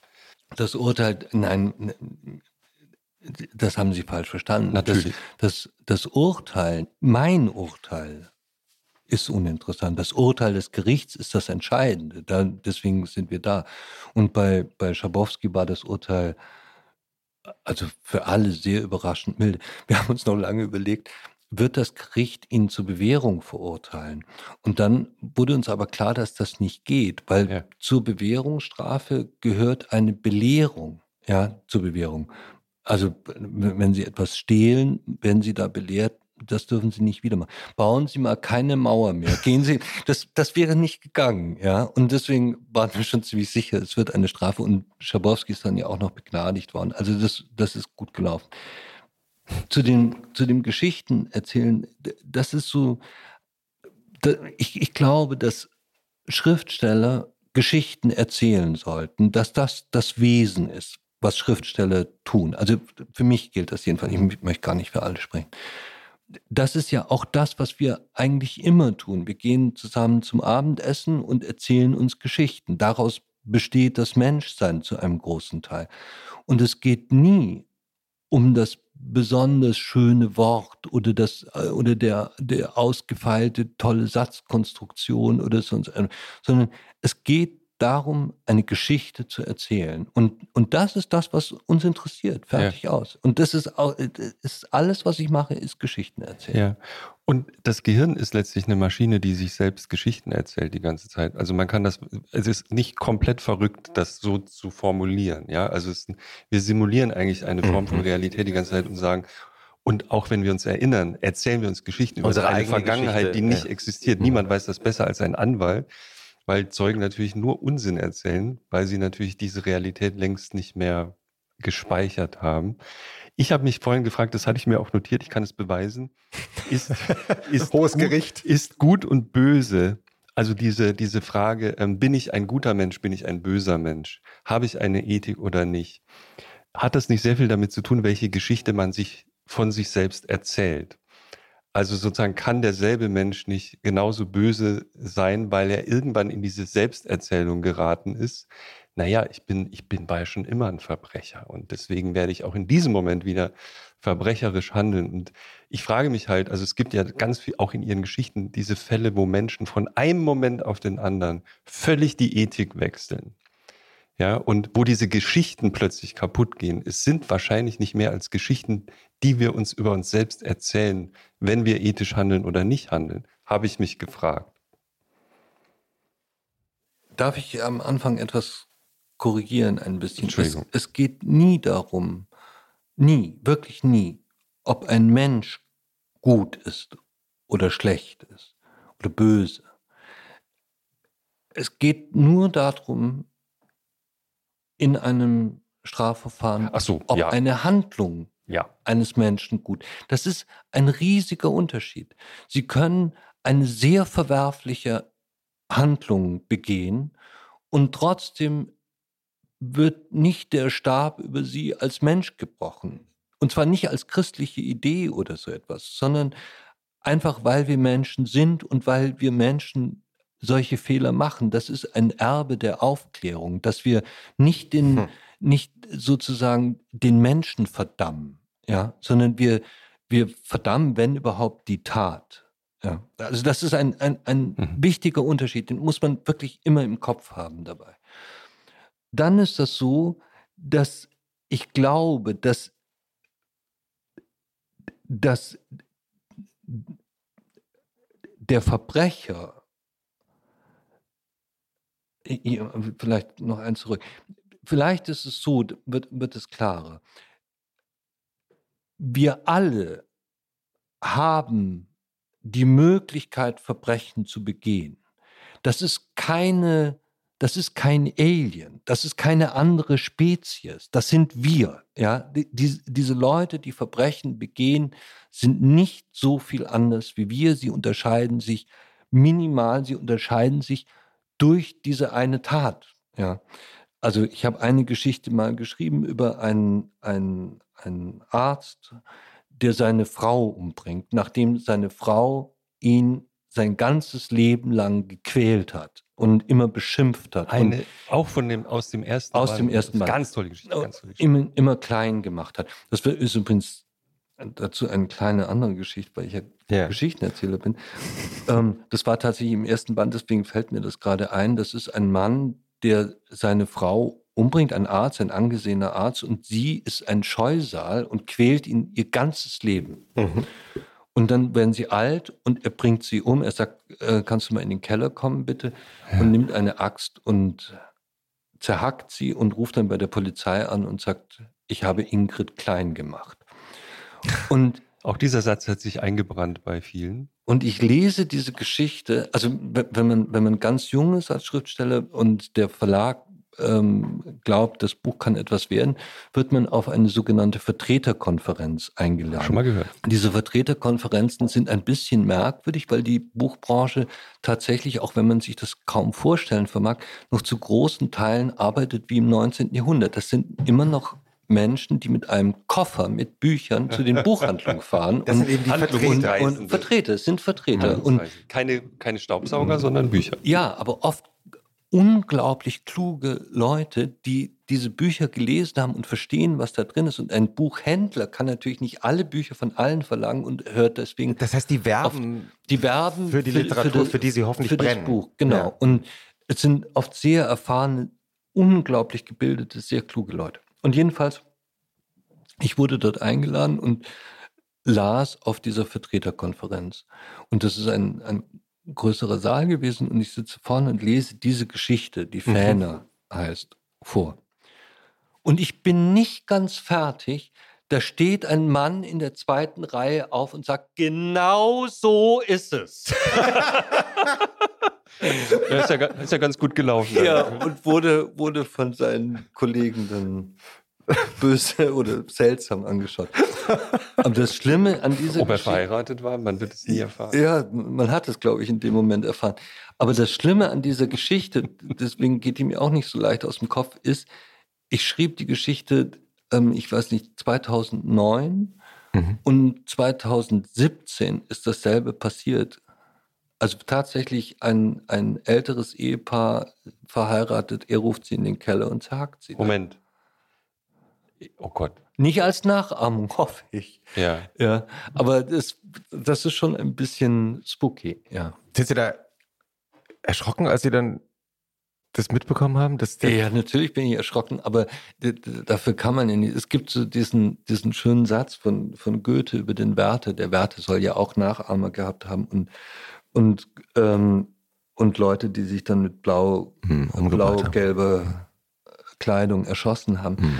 Und Goethe sagte aber damals, also, oder sagt er später in seinen Erinnerungen, dass er, als er den Werther geschrieben hat, dass das eine Art Hausmittel war, durch die Literatur das loszuwerden. Ja. Und dass die und, und dass er sozusagen die Realität, es gab ja ein, ein ich glaube, der hieß Jerusalem, der sich da erschossen hat und gleichzeitig seine unglückliche Liebe, das mixte er so zusammen und, und schreibt dann so, er habe aus der Realität Poesie gemacht.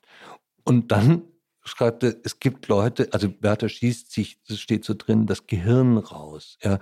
Und Goethe schreibt dann, es gab dann auch Leute, deren Gehirn schon vorher draußen war, die aus ähm, der Poesie die Realität gemacht haben. Und, und dafür kann man dann nichts. Also ist man auch nicht verantwortlich. Das war ein relativ starker Effekt, soweit ich das erinnere. Ne? Historisch. Nee, ganz umstritten. Ob, das, von ob das wirklich ein Effekt war. Es gab einen Effekt, der viel schlimmer war, den man messen konnte. Das war ein Film, seltsamerweise Tod eines Schülers. Das war yeah. ein Internatsfilm, ich glaube in den 80er Jahren. Und yeah. da soll es dann tatsächlich eine ganze Reihe von Suiziden danach gegeben yeah. haben. Aber der Wärter hat ein, also weiß man nicht genau. Also es gibt, gibt viel Forschung darüber und es ja. ist umstritten, sagen ja. wir so.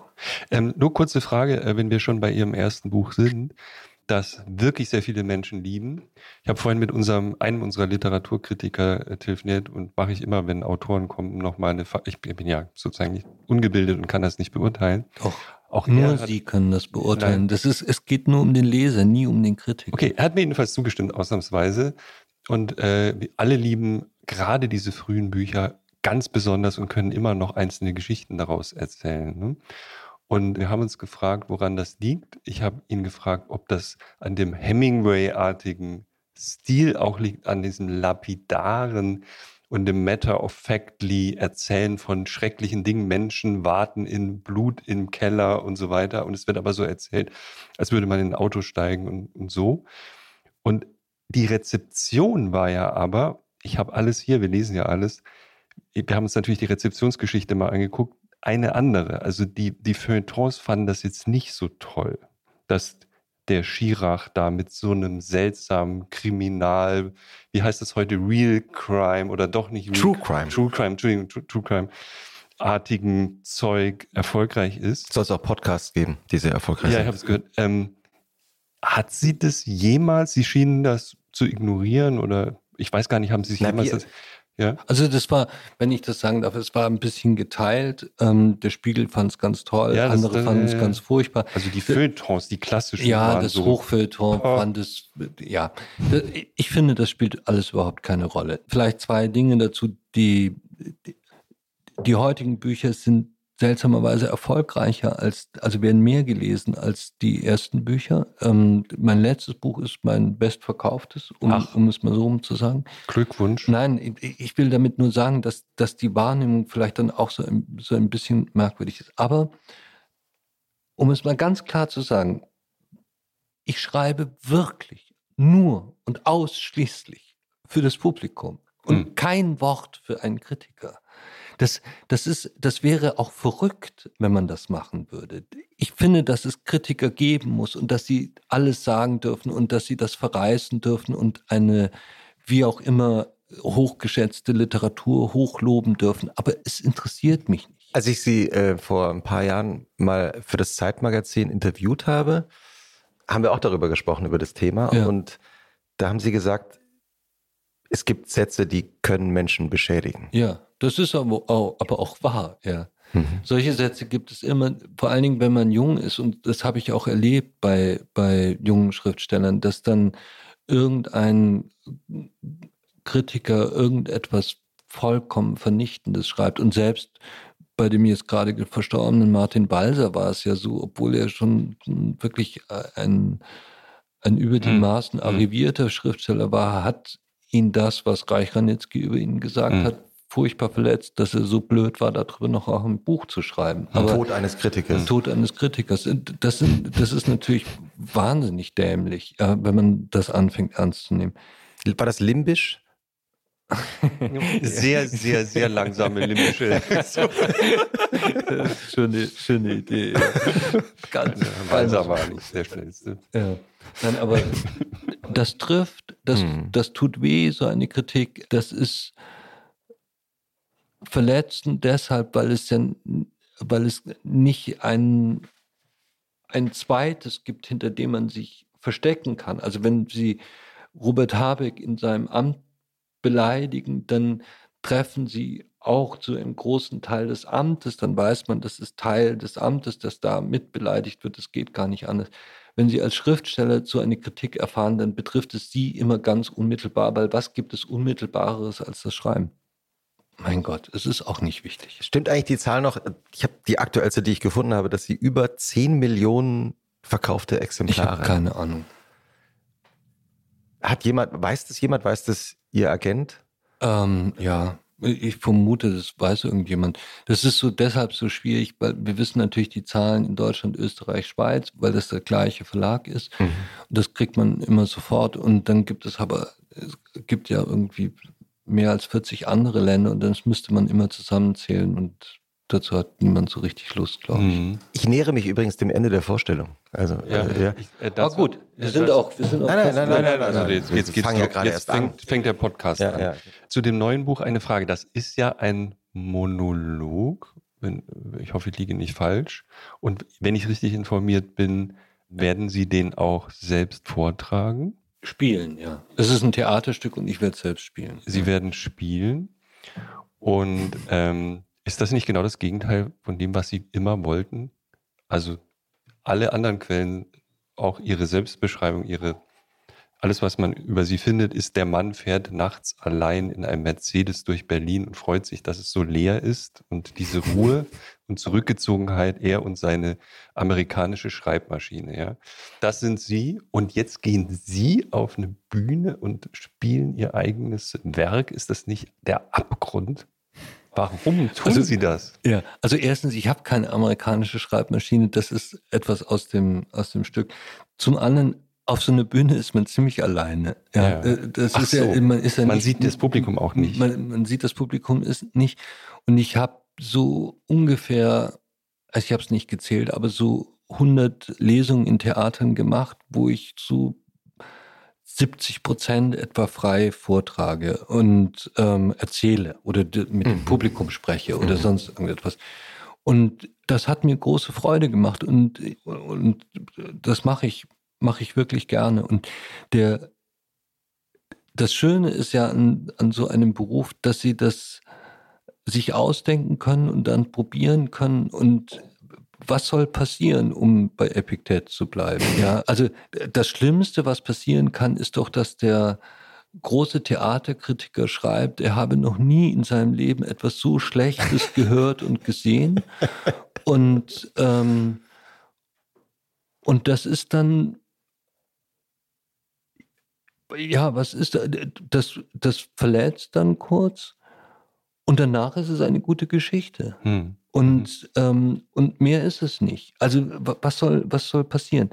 Und wie gesagt, auch da geht es nicht um den Kritiker, sondern um das Publikum. Das wäre schlimmer, wenn das Publikum sagt, das ist total missraten und funktioniert nicht, dann muss ich halt aufhören damit. Ja, ich dachte jetzt eher aus einer stoischen Perspektive soll man sich ja nicht vielen Menschen aussetzen, sondern nur wenigen Freunden und zurückgezogen leben. Ich dachte, das passt besser. Mir hat das so ein bisschen gewundert, mehr nicht. Ja, aber das gilt auch für Epiktet, aber nicht für Seneca, der der reichste Mann Roms war und in allen möglichen öffentlichen Staatsgeschäften ja. dauernd tätig.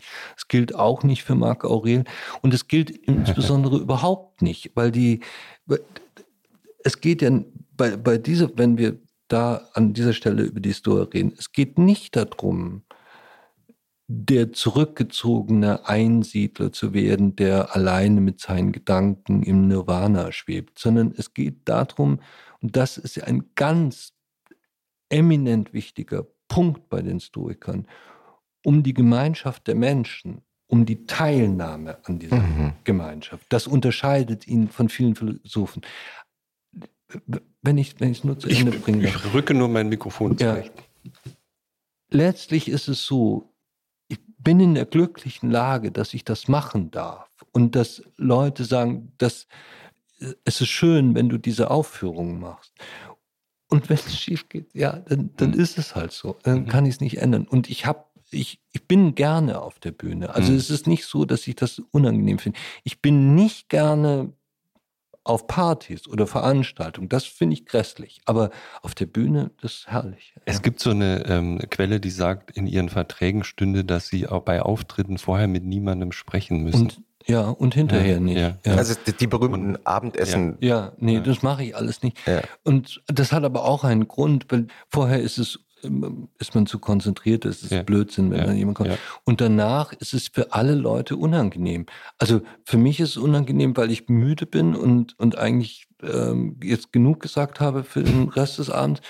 Ähm, für die Leute ist es unangenehm, weil es da ja, Sie kennen Sie selbst, wenn Sie mal auf einer Filmpremiere sind, Sie müssen ja sagen, das war wirklich, wirklich ein toller Film, auch wenn Sie, ja, wenn ja. Sie denken, es war ein furchtbarer Film. Ja, also ja. alle müssen auch noch nett. Sie haben ganz toll gelesen, ja, Herr von Schirach. Alle, ganz, alle ganz tun toll. irgendwie so, als wäre es, und das mag ich nicht. Und, und dann trinke ich keinen Alkohol. Ähm, das, das schönste Erlebnis, mhm. in dem Zusammenhang, weil die letzte Lesereise, das war in Koblenz. Und das Koblenzer Theater hat eine Besonderheit, das ist also an einer normalen Straße und normalerweise ist, ist der, der Bühnenausgang mhm. bis, zu, bis zur Bühne wahnsinnig lang. Also irre verwinkelt. Sie müssen meistens durch das halbe Haus durch, durch und so weiter. Und in Koblenz ist eine Tür direkt neben der Bühne und sie sind direkt auf der Straße. Ja.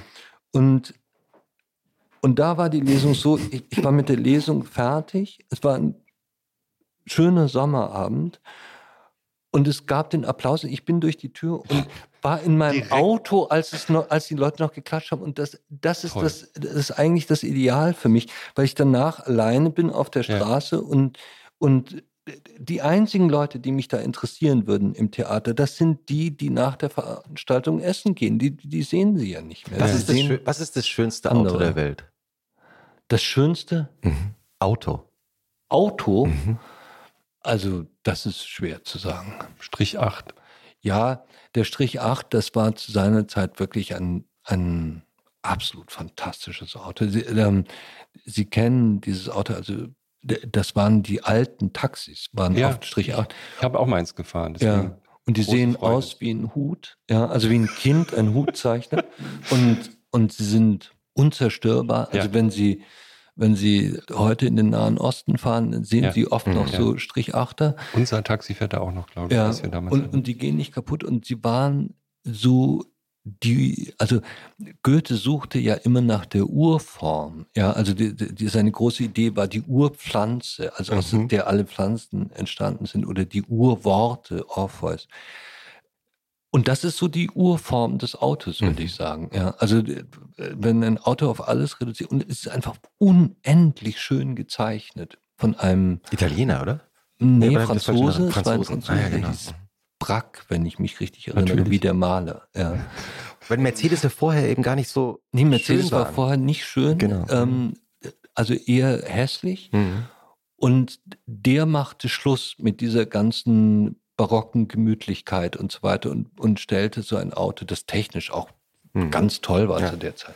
Äh, Aber ja. heute interessieren mich Autos tatsächlich überhaupt nicht mehr. Ich Ja, bin ein bisschen enttäuscht. Wir können das schneiden, wenn Ihnen das unangenehm ist, aber Sie sind gerade vorhin mit einem Smart angekommen. Wir waren Ja. zufällig gemeinsam an der Tür hier. Na, aber dafür schäme ich mich ja nicht.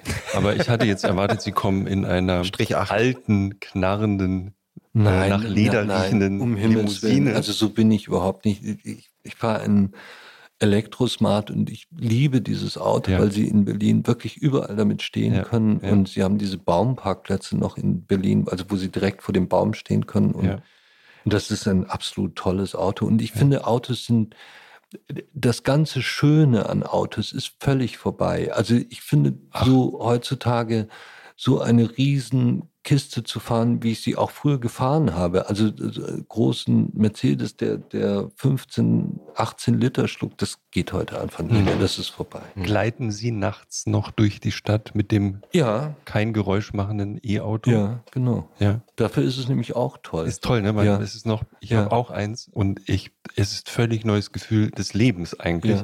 Man hat ein gutes Gefühl, man lädt Ökostrom und diese, diese Stille ja, genau. ist fantastisch. Und sie, also ich, ich mag alles daran und finde, es ist für mich das ideale Auto. Also Ja. Ja, Jochen, Ja, Christoph, ich dachte, es wäre jetzt Zeit für ein Spiel.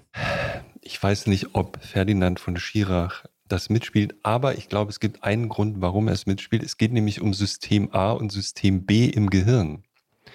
Das Spiel richtet sich allerdings an das von uns verurteilte, von Epithet komplett abgelehnte System A.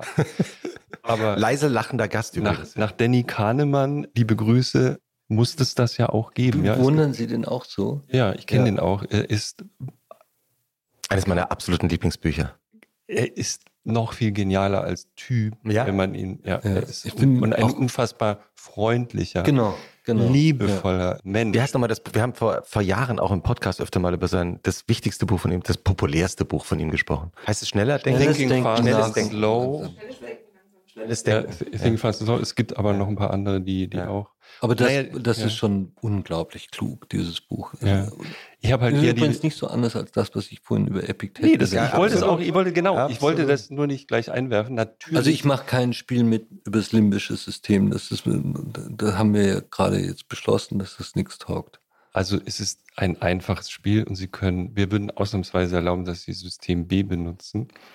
Es geht nur darum, dass ich Ihnen Wortpaare vorlese und Sie müssten sich für eins der beiden Wörter entscheiden. Ah, okay, das kriege ich noch hin.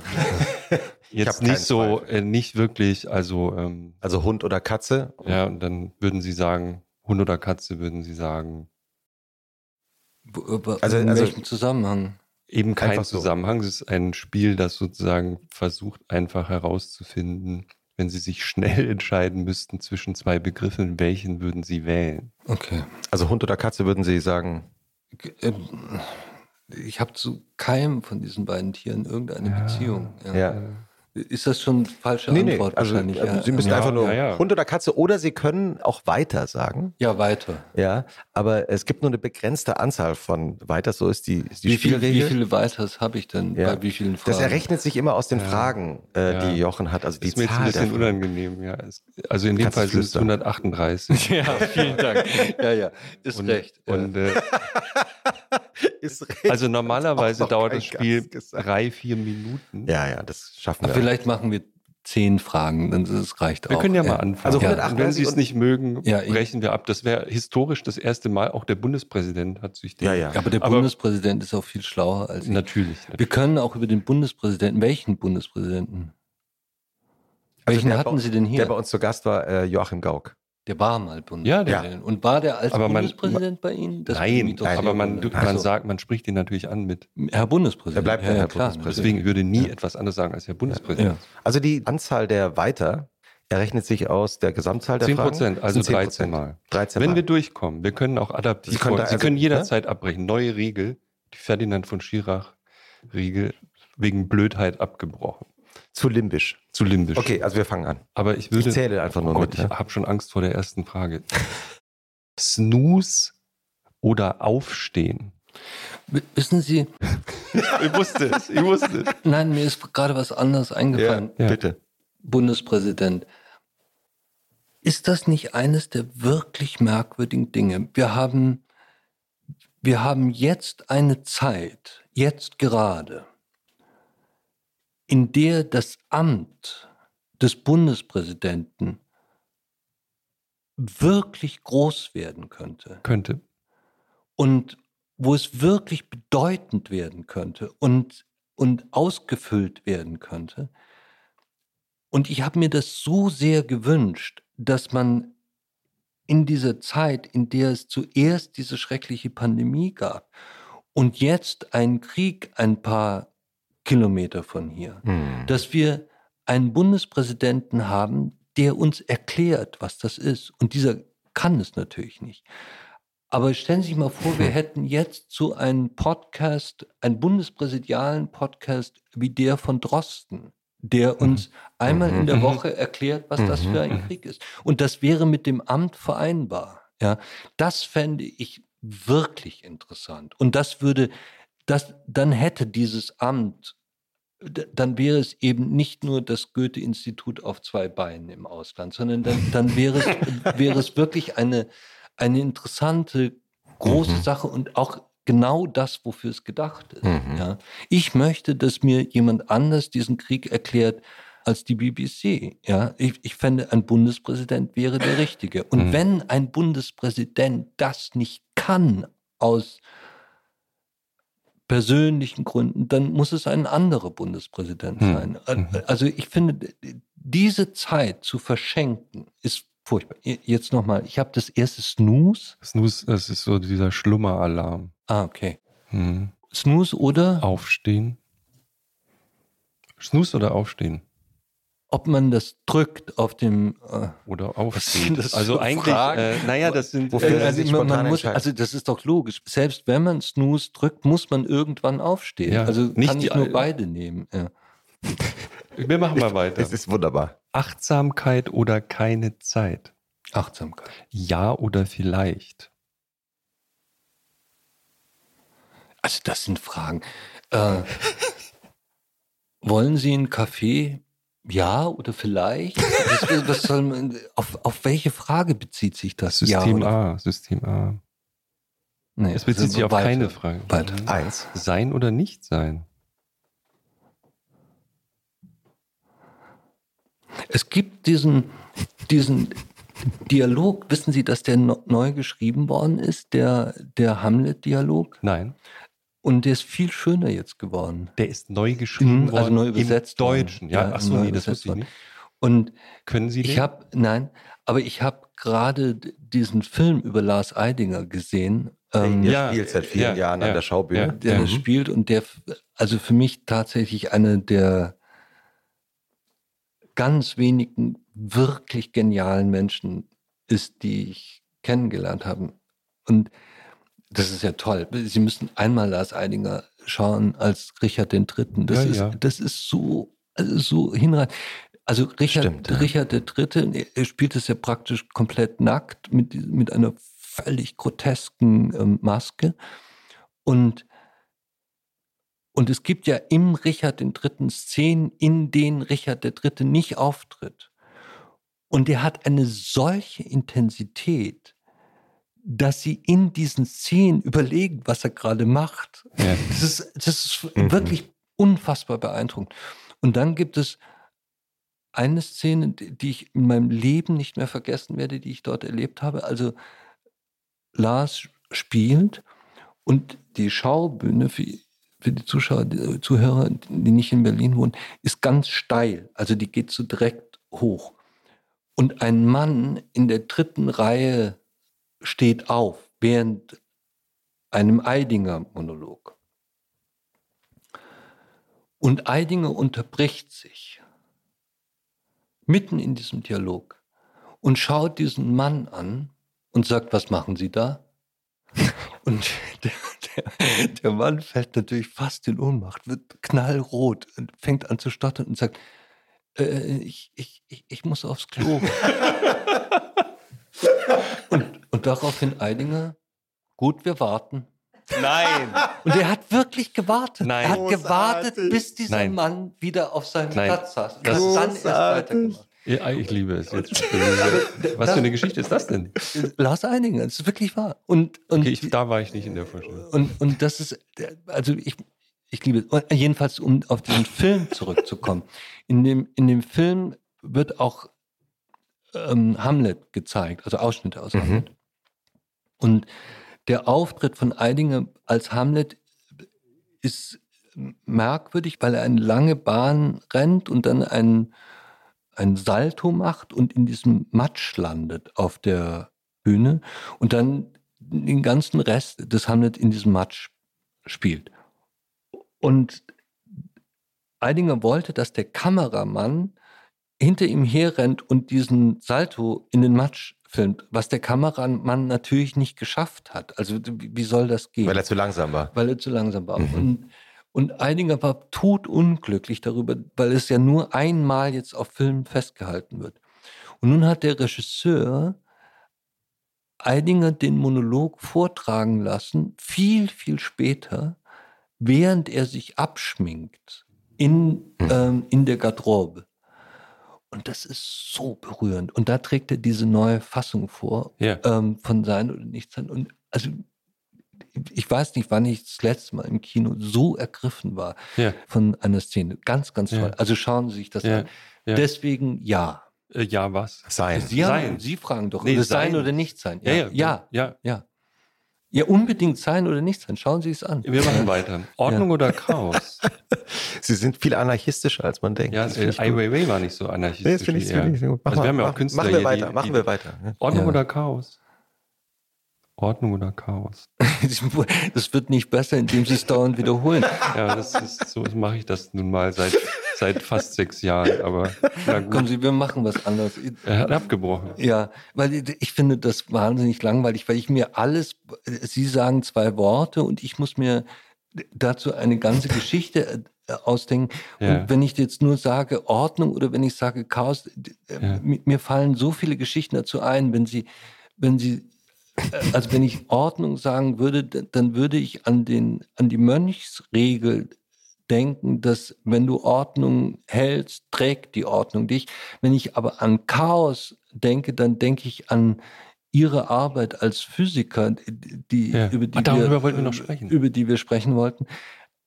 Deswegen, ich kann diese Art von Fragen so nicht Ich, beantworten. ich finde, Okay. ich finde ehrlich gesagt, kurz- ich also- finde es eine wunderbare Art, dieses Spiel äh, zu spielen und zu beantworten. das toll. La- Lassen Sie uns doch kurz Jedes über Mal Chaos eine reden. Stunde. ja, deswegen, Ja, ich, wollte- ja, äh, vielleicht gerne. erklären Sie genau, was Sie Oh geforscht Gott. haben. Wir trafen uns an der Tür. Der Mann äh, fuhr in seinem Smart vor.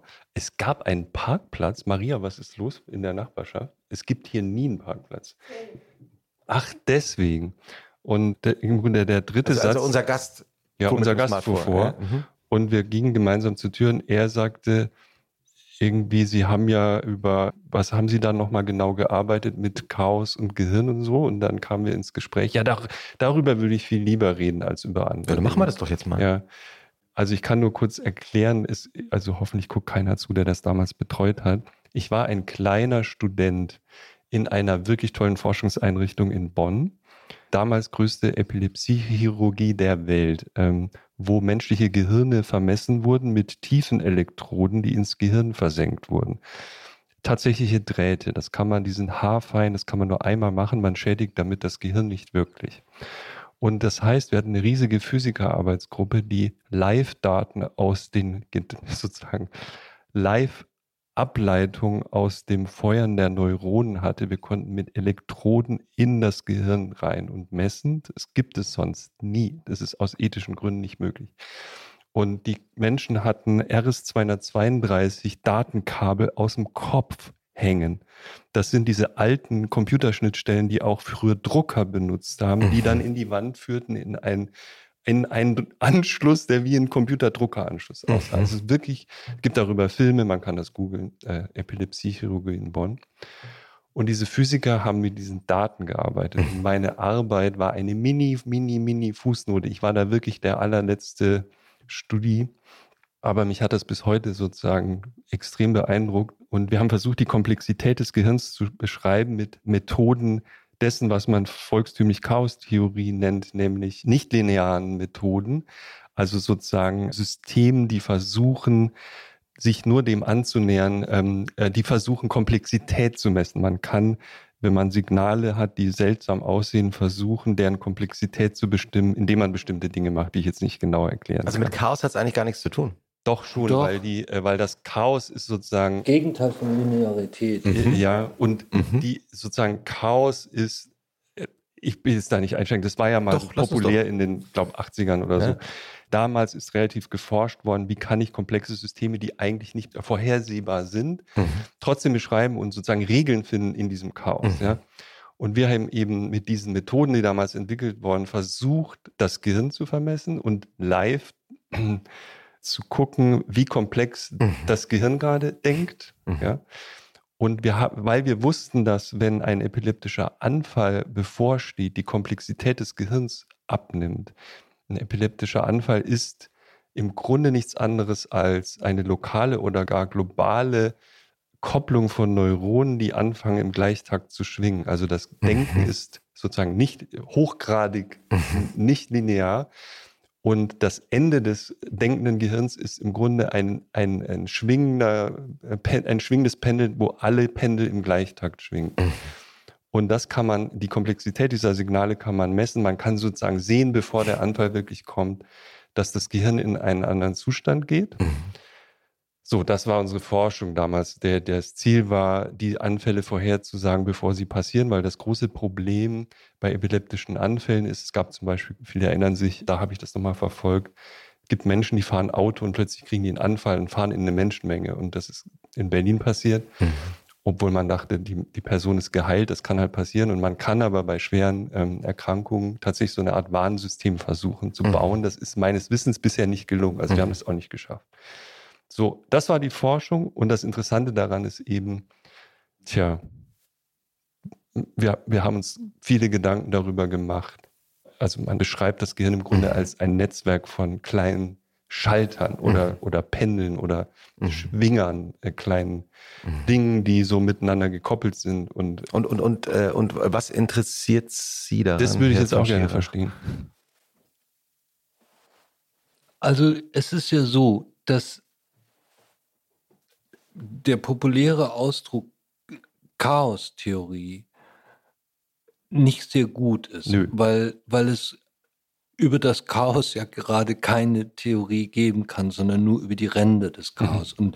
Und, und wenn Sie das beobachten, was ich habe es immer noch nicht verstanden. Hm. Was ist das Chaotische? Also das hm. Denken selbst ist das Chaotische? Also ist das mhm. anders hm. als bei ja. einem Nicht-Epileptiker? Denkt der gleichförmiger als, als jemand, der, der oder, oder ich habe es nicht verstanden. Ja, also die Epilepsie-Patienten, wie alle anderen Menschen auch, haben sozusagen das, was man da messen kann im Gehirn, wenn man da Elektroden hat, ist man kann sozusagen die Komplexität dieser Signale messen und die ist im Grunde unendlich, also unmessbar groß. Und das sozusagen auch, ein, es gibt Maße von. Bei jedem Menschen. Ja, ja, bei jedem Menschen. Ja. Nur wenn sie so einen Anfall bekommen, passiert es eben, dass die Komplexität des Gehirns sozusagen, die Komplexität der Wechselwirkung der Neu Neuronen sehr stark abnimmt. Okay, das heißt also, bei einem epileptischen Anfall, wenn ich es richtig verstanden habe, nimmt das Chaos ab. Ja, Sie sind eine ah, Maschine, ah, die am Schluss, also ich, ja. ich will jetzt niemand, bitte, ähm, ich rede, wir reden ja jetzt über wirkliche Menschen, aber äh, und Physiker haben natürlich den Hang, alles als Maschinen mhm. zu beschreiben, weil es einfach die Art ist, wie man denkt mhm. über die. Welt. Ja, alles mhm. ist eine Maschine und das Gehirn ist natürlich eine, ein Netzwerk von Schaltern.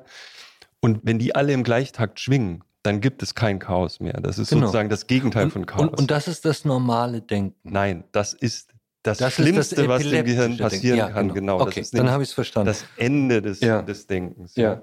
Und das gibt es eben als klein, also das Petit Mal und Grand Mal hat man vielleicht mal gehört. Also Petit Mal ist auch sogleich der Absence, die mhm. Menschen dann haben. Das haben viele, auch kleine Kinder haben das oft. Also das geht dann meistens wieder weg. Also man, es gibt, bestimmt kennt jemand jemand, der schon mal solche Phänomene beobachtet mhm. hat. Und es gibt aber Fälle, in denen man Narben hat im Gehirn, die können angeboren sein oder ja. man hatte mal einen Unfall.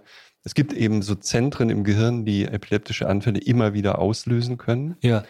Und wenn nichts mehr hilft, also eine der letzten Möglichkeiten ist, vorletzte Möglichkeit, ist, dass man versucht, das herauszuoperieren. Wenn man weiß, aha, man hat ein Narbengewebe gefunden. Man trägt die Narbe ab. Man sozusagen. versucht, diese ja. Narbe zu finden. Mhm. Und das war das, die eigentliche Job dieser Physikergruppe war natürlich, diese Narben auch mit zu detektieren. Deswegen, nur deswegen wurden diese Elektroden eigentlich im Gehirn versenkt, um die möglichst genau ja. zu lokalisieren.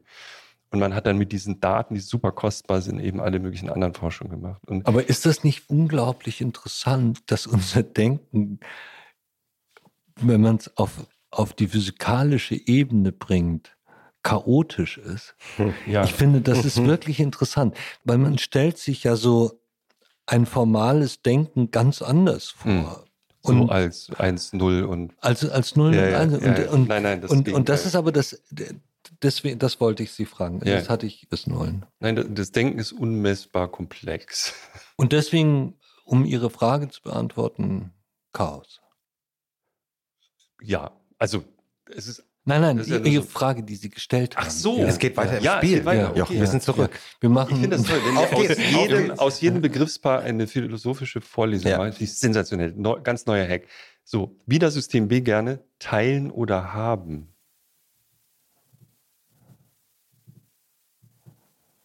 Teilen oder haben. Also wir haben ja sowieso nichts. Also teilen, ja. Mhm. Mhm. Drinnen oder draußen? Drin.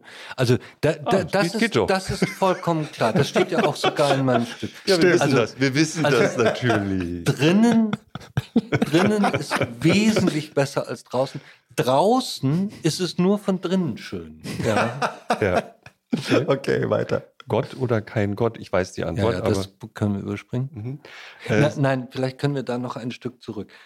Das ist eine, das ist deshalb eine interessante Frage. Ich habe vor ein paar Tagen habe ich so Aufsätze von Einstein gelesen. Ah, jetzt wird es interessant. Über Gott. Und, und das ja, fand ich. Schwierig. Das, nein, nein, das ist, das ist wahnsinnig interessant, weil Einstein unterscheidet die Entwicklung der Götter. Also zunächst ist es eine Art Rache mhm. oder Furchtgott. Ja, mhm. also wir, wir haben, wir haben Furcht vor den Dingen, die passieren und vermuten einen mhm. Gott, weil wir es uns nicht erklären können. Und dann schreitet die Gesellschaft weiter und entwickelt sich. Und er sagt, man könne das sehr gut an der Bibel studieren sogar, weil sich da der Gott auch entwickelt hat. Am Anfang war es ja so ein kleiner, hässlicher Feuergott, der wollte, dass man andere bestraft und, und äh, schreckliche Sachen mit denen macht, der eifersüchtig war und grässlich. Und dann entwickelte sich aber sozusagen der Gott. Und dann wird es ein moralischer Gott. Und das mhm. fand ich sehr interessant, weil, weil die, also es passieren Dinge, die wir uns nicht erklären können, Wetter oder irgendetwas. Ja. Und wir erfinden analoge Gestalten, die uns ähnlich sind, die sozusagen das wie ein Vater oder eine Mutter im Guten für uns wenden und wir, wir beten dann zu denen, dass sie das ordentlich machen. Der ja, Wettergott. Und, äh, ja, nicht nur der Wettergott, sondern der Gott allgemein in allen ja. moralischen Fragen. Mhm. Und dann gibt es eine ganz kleine Gruppe, und die gab es aber auch schon immer. Das waren, sind nicht die, die heutigen Physiker oder so etwas, sondern es gab, war, Demokrit gehört Mhm. beispielsweise dazu. Die, haben einen kosmischen Gott. Und dieser kosmische Gott hat gar keine, also ist nicht mehr personalisierbar, hat gar nichts mit dem Menschen zu tun und, und, und, und scha- erschafft auch nichts oder so etwas, sondern der, der zeigt sich in der Schönheit des Universums oder in der, in der, in der Schönheit der Gesetze des Universums. Das, und an diesen, diesen Gott, an den man nicht richtig glauben kann, den man nur sozusagen, wie Einstein sagt, erfahren kann, das war Einsteins Gott und das finde ich eigentlich Ja. ein wahnsinnig schönes Ja. Bild. Und ich komme trotzdem nicht damit zurecht, weil also Einstein meint, dass diese Schönheit offenbart sich im Universum, sie offenbart sich aber auch in der Natur und so etwas. Und dieser Ansicht bin ich überhaupt nicht. Ich finde die Natur ganz grässlich und bösartig und gemein und, und vernichtend und mit falschen Ideen, weil das, also es geht ja in der Natur tatsächlich immer nur um die Biomasse und nicht um, um das Individuelle. Also Natur ist sozusagen das Gegenteil von Zivilisation, um es auf einen Ja. Also ein Romantiker sind Sie nicht im eigentlichen Sinne. Ne? Nein, Romantiker bin ich nicht. Ich, ich finde viele der Ideen der Romantiker interessant, also der, am Anfang der Romantik. Dann wurde es ja so grauenhaftes Zeug. Aber, aber am Anfang der Romantik, ich habe das schon verstanden, worum es geht. Aber die, die, also wir, äh, wenn Sie, wenn Sie, wenn Sie das so ganz runterbrechen, dann geht es in der Natur ja tatsächlich um das Überleben des Bestangepassten oder des Stärksten oder wie auch immer Sie das nennen wollen. Und das ist das Gegenteil von Recht. Ja, das Mhm. Recht schützt den Schwächeren. Ja, und zwar in, in unserer Welt versucht, wenn Sie, ähm, Voskuhle hat das, also der ehemalige Präsident des Bundesverfassungsgerichts, hat das neulich mal gesagt in einem Interview, das fand ich bemerkenswert. Er sagt, wenn Sie ganz reich sind und ganz mächtig sind, brauchen sie keine Grundgesetze. Das Grundgesetz brauchen sie Ja. sozusagen, Ja. wenn sie, Mhm. wenn sie schwach sind. Ja. Ja. Und das Recht, die Uraufgabe des Rechtes ist, den Schwachen zu schützen. Und das ist das Gegenteil von Natur. Und, und die Natur, wenn Sie das beobachten, vorhin haben Sie mich gefragt, Hund oder Katze, ich finde beides so ein bisschen grässlich, weil, weil wenn Sie wenn Sie sehen, wie, wie Katzen Mäuse umbringen und wie lange das geht und wie sie die quälen und so Mhm. weiter. Und zwar gar nicht, weil sie quälen wollen oder böse sind, Nur sondern einfach, weil ja, das Teil ihrer Natur ist und Mhm. Teil dieses Spielens mit Ja. so einem, das ist mir alles zutiefst unangenehm. Ja. Aber um noch mal kurz bei Einstein zu bleiben, also das ist natürlich der Grund, Der kosmische Gott. Ja, d- das kann ich vollständig nachvollziehen. Sozusagen, das war der Grund, warum ich, glaube ich, Physik studiert habe, war eben diese Bewunderung für diese Regeln, die man findet, die auch Einstein in seinen Essays immer Ja. voranstellt. Also Ja. und vorhin haben Sie mal Bemerkung gemacht über freie Geister oder das freie Denken, das von Religion losgelöst ist. Wenn ich überlege, wer ist der freiste Geist, der je existiert hat, es ist ein Kind und Albert Einstein. Einstein ist wahrscheinlich der freiste Denker, den es je gab. Und auch er war aber limitiert durch diesen, also dass die Tragik von Einstein ist, man kann das gerade in diesem Oppenheimer-Film, den alle gucken, ich habe ihn auch geguckt, nochmal bewundern, der eigentlich durch dieses Bild, das er selbst von der Welt hatte, dann irgendwann auch wieder beschränkt worden ist. Also Einstein hat alles entdeckt, was relevant ist derzeit in der Physik immer noch, aber er konnte es selber nicht glauben. er konnte nicht glauben, was er entdeckt hat. Und das ist die totale Tragik auch von Einstein. Es gibt eine sehr schöne Szene, die mich für Einstein eingenommen hat. Einstein ging ja von einer Konstante aus im Weltall, ja, und die, die ist falsch, Ja. ja. Und, und Hubble, der ein, ein sehr lebenslustiger und ziemlich arroganter und hochnäsiger und ungemein kluger Mann war, nachdem das Hubble Teleskop äh, benannt wurde, ja. der leitete die Sternwarte in Los Angeles, wo viele Filme immer spielen, auch zuletzt Hm. ähm, eine, eine von diesen herrlichen Filmen. Und Hubble sagte ihm, pass mal auf, das ist falsch. Ja, das das äh, Weltall bewegt sich. Ihr habt es gesehen. Und Hubble hat ein ganz einfache, das sind wir wieder beim Auge und meinem schlechten Bio-Abitur. Äh, ähm, wenn sich, wenn sich, Sie wissen das viel besser, wenn sich Licht von Ihnen wegbewegt, ist es rot. Wenn es auf Sie zukommt, ist es grün. Das liegt einfach an, an der Art, wie unser Auge sieht. Und Hubble sagt, tut mir leid, das Weltall ist rot. Ja. Und dann fährt Einstein, dessen Theorie ist, war, das Weltall bewegt sich nicht sozusagen oder mit einer Konstante, fährt zu Hubble.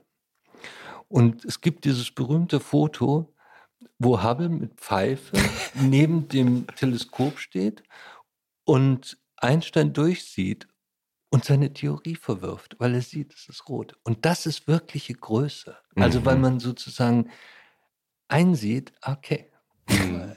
Ich ja. bin der klügste Mann der Welt, aber. Ja. Geh mal kurz in die Küche, ich bin gleich wieder. Ja, ja. Und das mochte ich sehr gerne. Also das, das spricht sehr für, für das, was Sie gesagt haben. Das ist sehr frei, wenn ja. man das kann. Der ist sehr frei, aber es gibt eben, also der, der, nochmal, wenn ich, viele fragen das gerade wieder, weil diese, es gibt einen Film über Oppenheimer, wo der späte Einstein auftritt und ich glaube, jetzt interessieren sich plötzlich alle wieder für Einstein. Ähm, der Einstein hatte ein Problem, er hat die Quantenphysik entdeckt, ja, den Fotoeffekt, den ersten oder den Nobelpreis hat ja. er auch nicht für seine Relativitätstheorie ja, bekommen, sondern und das, was er, was letztlich daraus folgt, alles, was daraus abgeleitet wurde, bis heute, konnte er nicht akzeptieren. Also diese Realität hinter der Realität, die unerklärbar ist. Also Gott würfelt nicht. Der ganze Diskurs bis heute, weil Sie vorhin auch Sie haben einen anderen Heisenberg erwähnt? Nee, Sie haben Bohr, Bohr erwähnt. Alle diese Giganten haben ja in ihrer Zeit ausschließlich darüber nachgedacht, wie kann es sein, dass es eine Welt hinter der Welt ja. gibt, in der plötzlich statistische Ereignisse im Komplexen, das ist so verrückt, dass man es gar nicht, also wenn man sich noch nie damit beschäftigt. In der unsere, um es einfacher zu sagen, in der unsere Physik, mit der wir leben, ja, nicht mehr stimmt. Nicht mehr stimmt. Und das ist aber die Grundlage unserer Realität. Ja? ja? Also im Kleinen ist eben Zufall fundamental eingebaut. Deswegen wollte ich vorhin schon widersprechen. Einstein konnte es selber nicht glauben. Die haben ja immer nach Determinismen hinter der Stochastik oder hinter der Wahrscheinlichkeit gesucht und niemand hat die bis heute gefunden. Es gibt dafür keine bessere Erklärung als das Universum macht was es will, solange wir nicht gucken, ist es unbestimmt. Das ist Quatsch. Es gab dann tatsächlich eine Zeit, wo man glaubte, dass ein Mensch ein Quantenereignis beobachten muss, damit es kollabiert und Realität wird. Das ist, glaube ich, Unsinn. Aber die Natur, wenn man sie lässt, entgleitet sozusagen ein Determinismus. Die ungemessene Natur ist frei und unbestimmt in gewissen Grenzen natürlich nur. Und das ist philosophisch ein riesiger, riesiger Abgrund, den sich niemand wirklich klar machen kann, weil es auch nicht verstehbar ist. Aber zu sagen, alles ist vorherbestimmt, das ist Quatsch. Ja, es ist so halb Quatsch, aber vielleicht wird es dann auch tatsächlich zu theoretisch. Ich, ich glaube, der, der andere Satz ist wichtig. Nämlich, dass es keine Rolle spielt. Es spielt für die Entscheidung, die wir in unserem Leben treffen müssen, nicht die geringste Rolle. Es ist völlig egal, ob Richtig. unsere Erde also das beobachtbare Weltall ist jetzt 13,7 Milliarden Jahre alt. Es ist aber auch wurscht, wenn es nur 13,4 mhm. wären. Ja, mhm. es spielt für uns tatsächlich keine Rolle. Und, mhm. und das, worum es mir geht, weil wir so viel über Epiktet geredet haben oder über die Stoiker. Es, sehen Sie, es, es war ja so zu Beginn der Philosophie, mhm. dass die Menschen zu dem Philosophen gegangen sind und gesagt haben, sag mal, Sokrates, das läuft alles nicht so gut bei mir. Mhm. Meine Frau geht mir auf die Nerven. Ich habe keine Lust mehr zu arbeiten. Die, die, diese, ich weiß nicht, was mit diesen Göttern ist und so weiter. Und, und das, was die Philosophen dann gemacht haben, wäre so ein bisschen das, was Psychiater heute machen. Ja, also das war so ein, mhm. ein eine ja. Figur in einem. Ja, dann begann Sokrates eben mit dieser, wie man es später genannt hat, Hebammentechnik, ja. ihn zu befragen. Die bis Hermeneutik. Er, genau, ihn zu befragen, bis er dann so selber seine Idee dazu hatte. Heute haben wir, glaube ich, in Deutschland an die 500 Hochschullehrer für Philosophie. Und für mich lösen sie die Frage immer noch nicht, was ein gutes Leben ist, sondern sie beginnen sich ganz oft mit diesen Fragen, die Sie jetzt angesprochen haben, zu beschäftigen. Was mhm. bedeutet die Quantenmechanik für die Philosophie oder so? Und das ist mir völlig wurscht. Ja, ich möchte wissen, wie kann es sein, dass mein Leben glückt? Und dafür brauche ich das nicht. Nein. Das meinte ich. Damit. Na gut, ähm, wenn ich die, also ich, ich bin der Letzte, der philosophische Lehrstühle verteidigt. Wirklich. Aber ähm, man, es gibt ja ein paar Grundfragen der Philosophie. Und eine Sie, haben, Sie haben mich falsch verstanden. Okay. Ich, ich will überhaupt nicht philosophische Lehrstühle angreifen. Äh. Und, und das ist mir auch alles recht und es mir auch, auch mhm. spielt auch keine Rolle in meinem Leben nach Epiktet. Mhm. Das geht mich nichts an. Aber, ähm, aber ich, ich finde sozusagen, es tut manchmal ganz gut, wenn wir zurückkommen auf die eigentlichen Grundfragen. Ja. Wie kann ein Leben glücken? Das ja. ist unsere Grundfrage. Und was ist ja. Ihre Antwort darauf? Ja, das sage ich jetzt mal so. Dann können Sie mal dreieinhalbtausend ja, Jahre Können Sie das durch. mal eben ja. wir haben Zeit. lösen? Können Sie das mal eben lösen? Wir haben Zeit. Aber was ist für Sie, also man ringt ja durchaus eine Weile damit und versucht dann eine Antwort für sich zumindest hm. zu finden. Deswegen fand ich die Frage von Christoph durchaus berechtigt. Ja, äh, aber ich kann das, also wann ein Leben glückt, äh, ja. wie ein Leben glückt, das würde ich tatsächlich immer versuchen mit, mit der stoischen Philosophie zu beantworten. Eine, eine andere Möglichkeit, wie ein Leben glückt, kann ich mir schwer nur vorstellen. Ja. Wobei, also der Begriff Glück finde ich auch so äh, nicht, also für mich zumindest nicht besonders bedeutend, weil manche Menschen Helmut Kohl hat das immer Fortune genannt, haben so eine Begabung Der große zum Glück. deutsche ja. Philosoph des ja, 20. Genau. Jahrhunderts. Genau. Ähm, haben so eine Begabung zum Glück, die habe ich nicht. Aber ich, mir reicht Zufriedenheit. Ja. ja, aber ist das nicht der einzige Zustand, den man auch anstreben kann? Wenn man vernünftig ist, glaube ich das auch. Aber ich würde das nicht für alle Leute behaupten, sondern nur für mich. Ja. ja und, aber, und, wie, und wie gelingt es, ein zufriedenes Leben zu führen? Indem sie sich, was wir ganz am Anfang gesagt haben, deswegen sind wir jetzt auch fast fertig, indem sie sich. gerade erst angefangen. Ja, ja. Indem sie sich klar machen, indem sie sich die Unterscheidung klar machen zwischen den Dingen, die sie beeinflussen können und den Dingen, über, über die sie Macht haben und den Dingen, über die sie keine Macht haben, und indem sie das unterscheiden. Und die Dinge, über die sie keine Macht haben, gehen sie nichts an. Ja, ja. Das ist äh, anders schaffen sie dieses Leben nicht. Wir haben ja, also um nochmal ganz kurz auf unser Gespräch von vor ein paar Jahren zurückzukommen, können auch, ähm, Entschuldige, der, wenn ich das noch dazu sage, ja, bitte. Die, die, sonst wird, äh, entsteht so ein falscher Eindruck.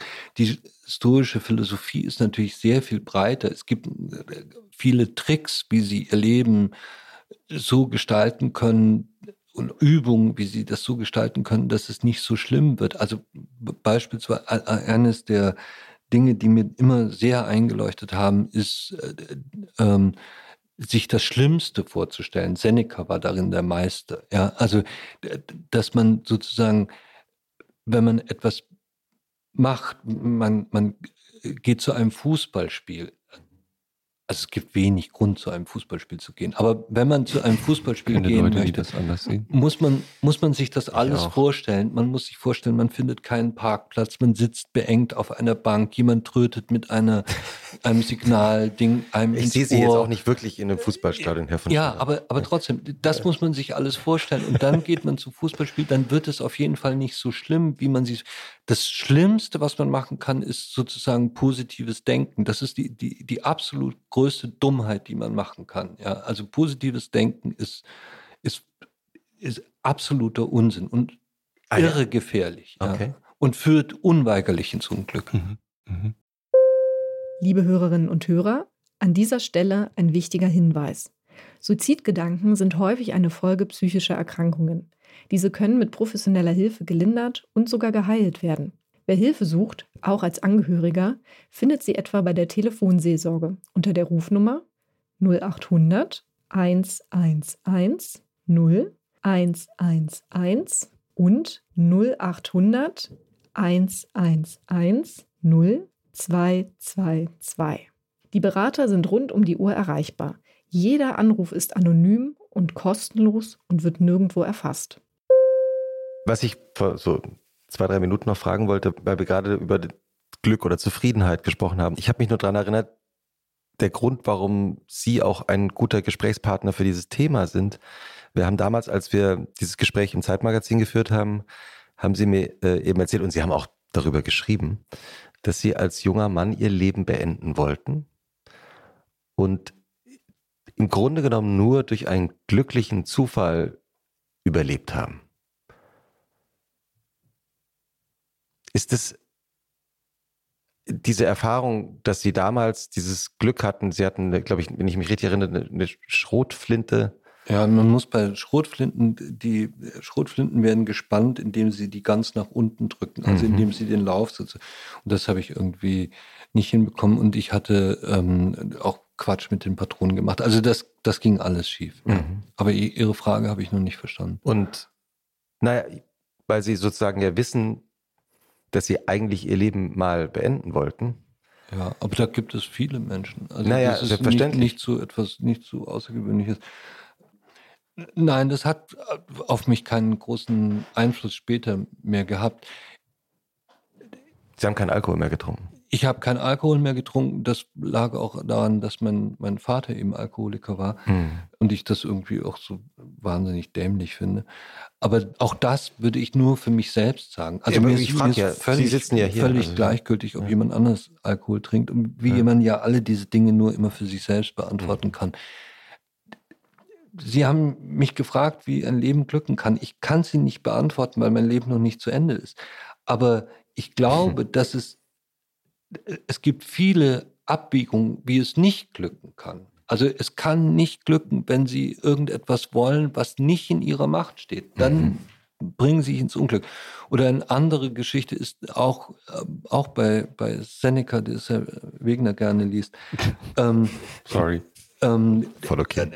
Ein, ein, eine andere interessante Sache ist zu unterscheiden zwischen echten Bedürfnissen und erfundenen Bedürfnisse. Also echte Bedürfnisse müssen sie befriedigen. Sie müssen äh, etwas zu trinken und zu essen und zu schlafen und so weiter haben.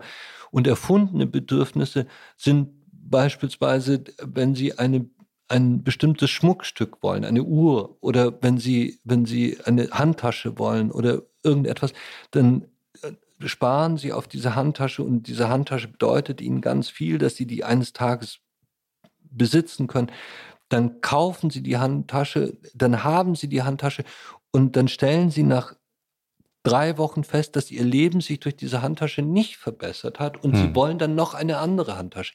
Und, und man muss wir sind, also unsere Wirtschaft funktioniert so. Unser, ich sagen, unser Sie ganzes jetzt nicht Zusammenleben. Den Kapitalismus beenden hier mit nee, so drei das, Sätzen. das müssen wir nicht. Aber wir, es, es ist ja auch schön, jeder soll sich Handtaschen kaufen, wie er Lust hat.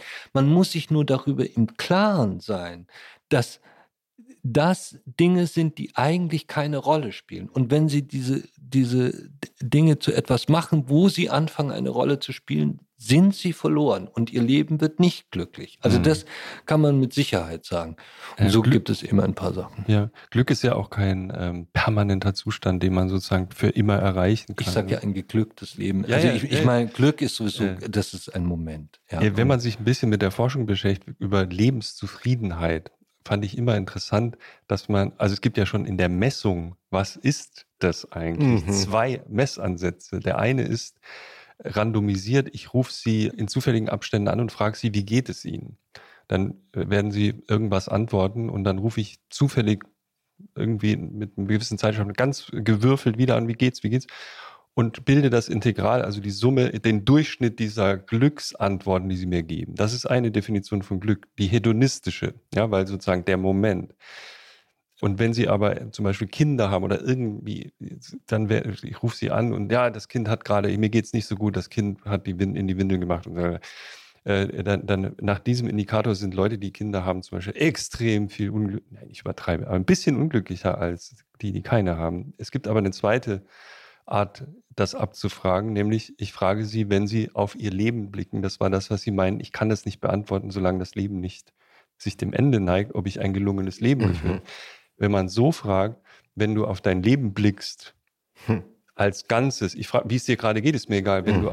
du, ist, geht es, ist es gut? Ist es ein gutes Leben? Das ist eine völlig andere Frage. Mhm. Aber es sind auch zwei Weltsichten, die da ähm, zusammenkommen, äh, nicht zusammenzubringen sind so einfach. Ne? Und jetzt kommt sozusagen ein drittes von den Stoikern, was sehr schlau ist, was genau das aufgreift. Sie erinnern sich an den Film Club der Toten Dichter. Natürlich. Wie er auf den Tisch steigt. Robin. Williams. Robin Williams steigt auf den Tisch. Er steigt auf den Tisch, um seinen Schülern klarzumachen, du musst die Perspektive immer mal wieder wechseln. Mhm. Ja. Ich fand das wahnsinnig toll. Übrigens, mhm. eine der tollsten Szenen im deutschen Fernsehen, dass bei dem Tod von Robbie Williams ja. die Nachrichtensprecher, also ja. wunderbar. Aber gut, wie wechselt man die Perspektive, um irgendetwas zu beurteilen? Ich für meinen Teil habe zwei Möglichkeiten gefunden. Das eine ist die Voyager 2. das müssen Sie kurz erklären. Ja, sie schießen in den 70er Jahren wird die Voyager 2 auf die Reise geschickt und reist durchs ganze All sozusagen. Und dann werden, dann ist die Voyager wirklich sehr weit weg und die Leute, die die Voyager gestartet haben, werden nochmal nach Cape Canaveral geholt. Und die alten Computer gibt es noch, die keiner sonst bedienen kann. Und es gibt diese, dieses wahnsinnig lustige Foto, ich, wahrscheinlich kennen Sie es, wo die mit so Texas-Hüten ja. da sitzen und auf so Art Atari-Tastaturen rumhacken. und, und dann schaffen die das, dieses unendlich weit entfernte winzige Raumschiff umzudrehen ein Foto machen zu lassen und dieses Foto wird zur Erde zurückgeschickt. Mhm. Und das ist das Foto, das am weitesten weg von uns jemals gemacht wurde. Und das heißt, können Sie im Internet nachschauen, Selfie. Pale Blue Dot, ja, also ähm, blassblauer Punkt. Mhm. Und dieses Foto hing ganz lange über meinem Schreibtisch. Ach. Und das ist wahnsinnig schön, weil, weil Sie dieses, diese diese Galaxie sehen und dann sehen sie also tatsächlich einen winzigen Punkt, nicht von der Größe einer Stecknadel, sondern von der Spitze einer Stecknadel unten auf der rechten Seite, der ein bisschen heller ist und das ist unsere Erde. Und das ja. ist alles, was wir sind, ist dieser eine winzige Punkt. Und dann, es gibt 100 Milliarden Planeten in unserem Sonnensystem und es gibt ungefähr 200 Milliarden solcher Galaxien und das sind 10 Prozent des Weltalls und dazwischen wissen wir nicht ganz genau, was da ist, aber, Haupt, aber in jedem Fall ist es minus 273,5 Grad kalt. Und ja. ist das etwas und Tröstliches? Da sind wir. Es ist etwas anderes. Wenn Sie sich das vergegenwärtigen mhm. und dann sehen Sie, dass eine Partei Krieg führt gegen eine andere Partei wegen, äh, ich weiß nicht, 100 Kilometer Land, dann wird ihnen klar, wie, wie vollkommen irre das ist mhm, und wie, ja. wie absurd und wie, mhm. wie, wie, wie in, im wahrsten Sinne des Wortes geisteskrank, weil wir nur dieses winzige kleine blaue Ding in dieser unendlichen Kälte und Einsamkeit haben. Ja. Also das ist die eine Perspektive, die ganz hilfreich ist. Das hilft Ihnen sogar, wenn Sie im Restaurant nicht den richtigen Tisch bekommen. Weil von, da, von, ja. de, von der Voyager ja. 2 aus gesehen ist es wurscht, ob Sie ein bisschen weiter ob Sie in Sibirien oder sitzen oder nicht. Mhm. Und, und, und die zweite Perspektive, die, die das ist eine Übung, um das auch nochmal zu sagen. Das, das, hören Sie jetzt, aber Sie müssen es üben. Mhm. Also es muss in Ihren Kopf kommen. Und die zweite Übung, die ich ganz gut finde, ist, die Dinge vom Tod aus zu betrachten. Also wenn Sie, wenn Sie, wenn Sie irgendetwas vom Tod aus betrachten, sind fast alle Dinge, die passieren, nicht mehr wichtig. Ja, also Sie können es auch anders sagen. Es hat noch nie jemand auf dem Sterbebett gesagt, ich war zu selten im Büro. Ja, also das ist, es ist irgendwie ganz hilfreich, die Dinge so rum zu betrachten. Und ist das eine Übung, Und die Sie ist selber... Ist ebenfalls eine Übung. okay, ja, ja. ist das eine Übung, die Sie selber machen? ja, das beides. Ja, Mhm. beides. Mhm. Äh, Und, und Mhm. finden Sie da unterschiedliche Antworten? Darf ich, darf bitte, ich, bitte, darf ich noch eine. Sache dazu sagen?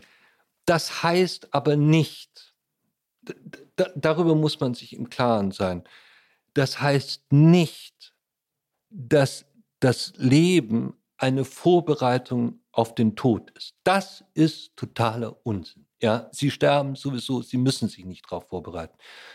Ähm, Montaigne, der, der wirklich ein, ein origineller und eigenständiger und großer Denker war, hat die erste Hälfte seines Lebens damit verbracht, sich auf den Tod vorzubereiten, bis ihm klar geworden ist, was für ein absoluter Unsinn das ist. Aber sie müssen vom Tod her denken. Das ist das Entscheidende. Ja. Ich halte das aber für eine Falle. Also ich bin, bin ja als Stoiker kommt man sehr schnell an diesen Punkt und ähm, das ist ja fast popul ein populärer Spruch mittlerweile. Ja, also es gibt Bücher darüber, was denken, was erklären Hundertjährige, ja, äh, einem über das Leben und so. Ich bin mir nicht ganz sicher. Menschen am Sterbebett werden Ja, befragt über Weil dein Fehler. ne? Bezugssystem ändert sich ja auch. Also ich glaube schon, dass ein 18-jähriger Mensch oder ein 12-jähriger Mensch oder ein 43-jähriger Mensch in völlig unterschiedlichen Bezugssystemen leben. Allein aufgrund der Zeit, die ihnen theoretisch statistisch noch zur Verfügung steht, ändert sich auch ständig dieses Bezugssystem. Und ich finde es eine Frechheit, einem 17-Jährigen, sage ich mal, zu sagen, er soll das Leben vom Ende her denken. Ich finde es auch genauso hat es eine Berechtigung, Handtaschen zu kaufen. Ja, also haben sie auch gesagt. Aber ich glaube, dass diese beiden Systeme unabhängig voneinander nebenher existieren und beide ihre Berechtigung haben. Ich, ich darf Ihnen vielleicht dazu antworten. Ich, ich, bin- Ihr Einwand ist interessant und falsch. ähm, Das ist ein schönes Kompliment. Also ähm, zu, zunächst, es gibt ein, ein berühmtes Buch von Arno Borst, hieß er, glaube ich. Das war ein, ein Historiker über das Sterben im Mittelalter. Okay, kenne ich nicht. Und, und das war, ja, das ist so in den 80er Jahren oder so. Und das ist sehr interessant, weil die für den mittelalterlichen Menschen war das Allerschlimmste ein plötzlicher Tod. Ohne Vorbereitung. Ohne Vorbereitung, auf dem Feld ein Ja. Herzinfarkt. Der wollte lange sterben. Und, und es war tatsächlich so, Heute ist das Gegenteil der Fall. ja, Ja. aber das war, das war so, man starb so ungefähr ein Jahr. Ja, man hatte in dem Haus ein eigenes Zimmer, wenn das Haus groß genug war, und dort lag man sterbend. Und in, in dem Dorf gab es Schilder, dass da einer stirbt. Mhm. Und wenn man unterwegs war, ging man dorthin, also Ja, der interessant. Wandersbursche, und fragte den, ja, nach seinen Lebensweisheiten. Und das war natürlich wahnsinnig langweilig, weil der immer nur auf dem Feld war. Ja, du musst im Sommer die Kartoffeln ausgraben oder irgend so etwas. Es, es Haben hat- Sie gerade einen leichten bayerischen Dialekt Ja. imitiert? Ja, also es hat, es hat nicht, es hat nicht viel gebracht, ja.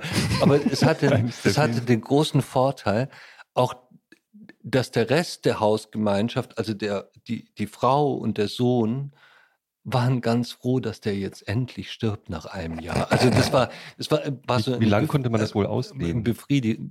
Ich finde, es, es klingt eigentlich super. Ich, ähm, Ja. Wie lange kann man das wohl ausdehnen?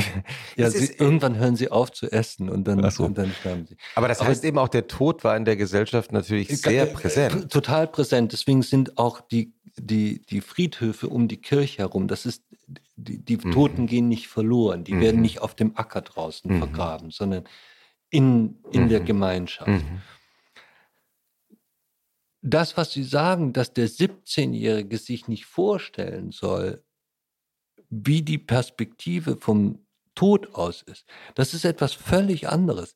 Der 17-Jährige soll sich nicht vorstellen, wie er als 100-Jähriger über seine 17 Jahre vor, denkt, sondern der 17-Jährige kann sich durchaus vorstellen, dass die Dinge, die er erlebt, endlich sind und ihm nicht gehören. Das Hm. war vorhin eine von Ihrer Fragen, Ja. Besitz oder, oder Teilen. Ja, Ja. wir sind jetzt bei Frage Und- 7, glaube ich. Ne? und- Neun Neun. kommt jetzt Ja. Und, und das ist aber die letzte, die wir machen.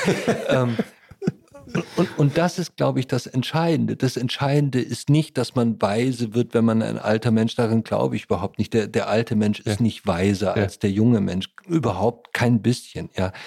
Ähm, er hat nur das, das Einzige, was den älteren Menschen von dem jüngeren unterscheidet, ist, dass er weiß, was Zeit ist. Oder genauer gesagt, was vergangene oder vergehende Zeit ist. Das kann der Junge nicht wissen.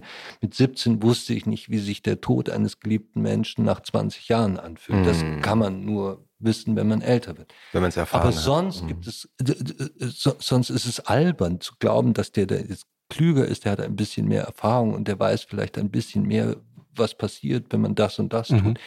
Aber sich vorzustellen, dass man stirbt und von dort aus das zu betrachten, was man tut, hat den großen Vorteil, dass sie nicht haften bleiben an den Dingen, sondern dass sie wissen, dass es nicht entscheidend ist. Und das ist etwas völlig anderes als das Buch, was sagt der Hundertjährige auf dem Totenbett. Das interessiert mich überhaupt Ja, nicht. ja.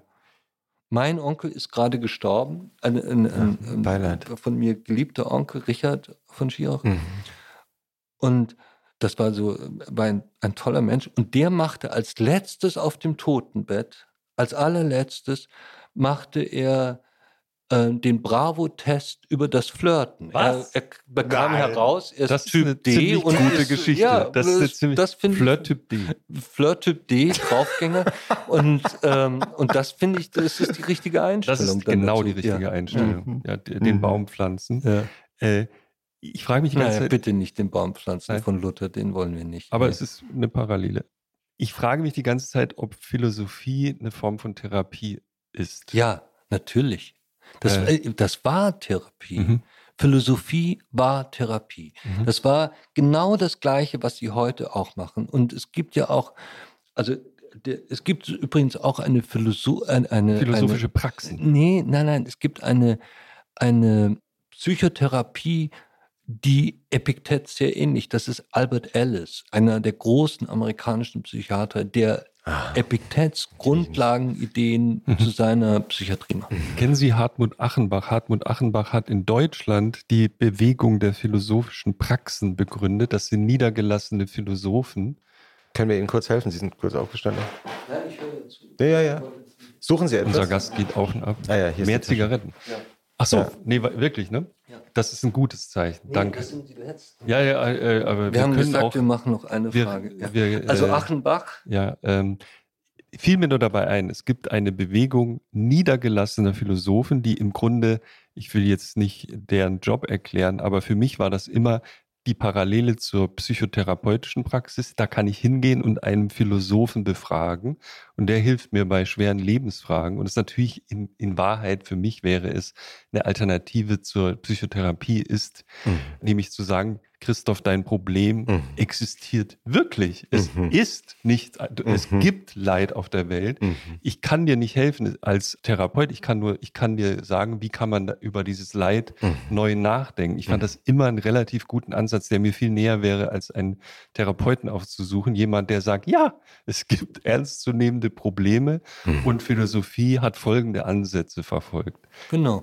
Und das ist im Grunde genommen das, was Albert Ellis mit seiner Schule gemacht hat. Also Mhm. der hat der, der, die, diesen, diesen Ansatz gewählt und ist ein vollkommen seriöser, absolut anerkannter Psychiater geworden ja, damit. ja. War zuerst klassischer Psychiater und ist dann dort rübergegangen. Mhm. Aber ich finde, das kann man alles lesen. Es ist alles wahnsinnig interessant und es ist im Grunde genommen das, was Epiktet eben schon äh, 3000 Jahre zuvor oder zweieinhalbtausend Jahre zuvor gesagt hat. Ja. Stimmt gar nicht. Also wenn ich noch 2000. eine Frage stellen darf aus den äh, A oder B-Fragen, das ist eine traditionelle, ich bin jetzt aber zu 18 vorgesprungen, weil ich bei den anderen große. Angst habe. Die Frage Nummer 18 heißt Mutter oder Vater. Das ist viel zu privat. Dann müssen Sie die Frage nicht beantworten. Heißt Ähm, es dann weiter? Ja, ja, weiter. Okay, sind wir bei zwei Weiters jetzt? Ich versuch's mal. Wir sind doch bei, von 9 bis 18. Die hat er weiter, bin die jetzt- habe ich jetzt Ja, noch ja. gut. Ja, ja, Sie haben ich, zweimal weiter nein, gesagt. nein, ich habe jetzt 18 Mal weiter gut, weil er, weil Hm, das ist auch eine extra von hab- Schirach-Regel. ich- ja. Es, es gibt jetzt zwei Möglichkeiten abzubiegen. Ich versuch's mal zunächst mit ideal oder real. Weiter. Erfolg oder Respekt? Drei oder so? Erfolg oder Respekt? Das sind alles Sachen, da kann ich nichts zu sagen. Ich weiß die Antwort auf Sparen oder Verprassen jetzt schon. Also beides ist unangenehm. Sparen oder ver beides ist unangenehm? Ja. Sie gelten als sparsam. Jedenfalls sagen sie das über sich selbst. Nee, ich, Oder- bin, ich bin nie, nee, das habe ich noch nie gesagt. Ich, ich Eine weiß nur nicht- Abneigung, Geld auszugeben? Ja, das ist aber was Ach so, das anderes. ist ich bin anderes. nicht sparsam. Ich, ich gehe gerne beispielsweise in gute Hotels und das Ja. ist nun das Gegenteil von sparsam Das sein. Aber ähm, kein Interesse letztlich an. Also ich, äh, ich mir, mir, ich, wüsste, meine, meine Uhr ist genauso alt wie ich. Ich habe ähm, ein Neues Auto. ich habe ein neues Auto, ja, so neu ist er jetzt nicht mehr. Aber ich ich habe mich interessiert das, also die meisten Sachen. Ich, finde Besitz nicht so wahnsinnig Ja. angenehm. So rum kann ich sagen. Ist Ja. auch, also um nochmal auf die Lebenszufriedenheitsforschung Ja. zurückzukommen. Es gibt ja Dinge, die einen nachhaltigen Effekt haben. Also das ist streng, wird streng unterschieden und Dinge, die das nicht haben. Ja, genau. Und interessanterweise sind, soweit ich mich erinnere, ist ein, ein erfülltes Leben mit Erlebnissen etwas, was nicht einem nicht zu nehmen ist, während das neue Auto, die Handtasche tatsächlich so eine Abklingkurve haben. Und deswegen gibt es eine ganz tolle Studie von, wie heißt der? Frei heißt der, glaube ich, einem Ökonomen, der aus dem deutschen soziodemografischen Panel ermittelt hat, dass es eine strenge Korrelation gibt nach Abzug aller Faktoren zwischen Pendelentfernung und Lebenszufriedenheit. Je weiter Menschen einpendeln zur Arbeit, desto unglücklicher werden die mit jeder einzelnen Minute.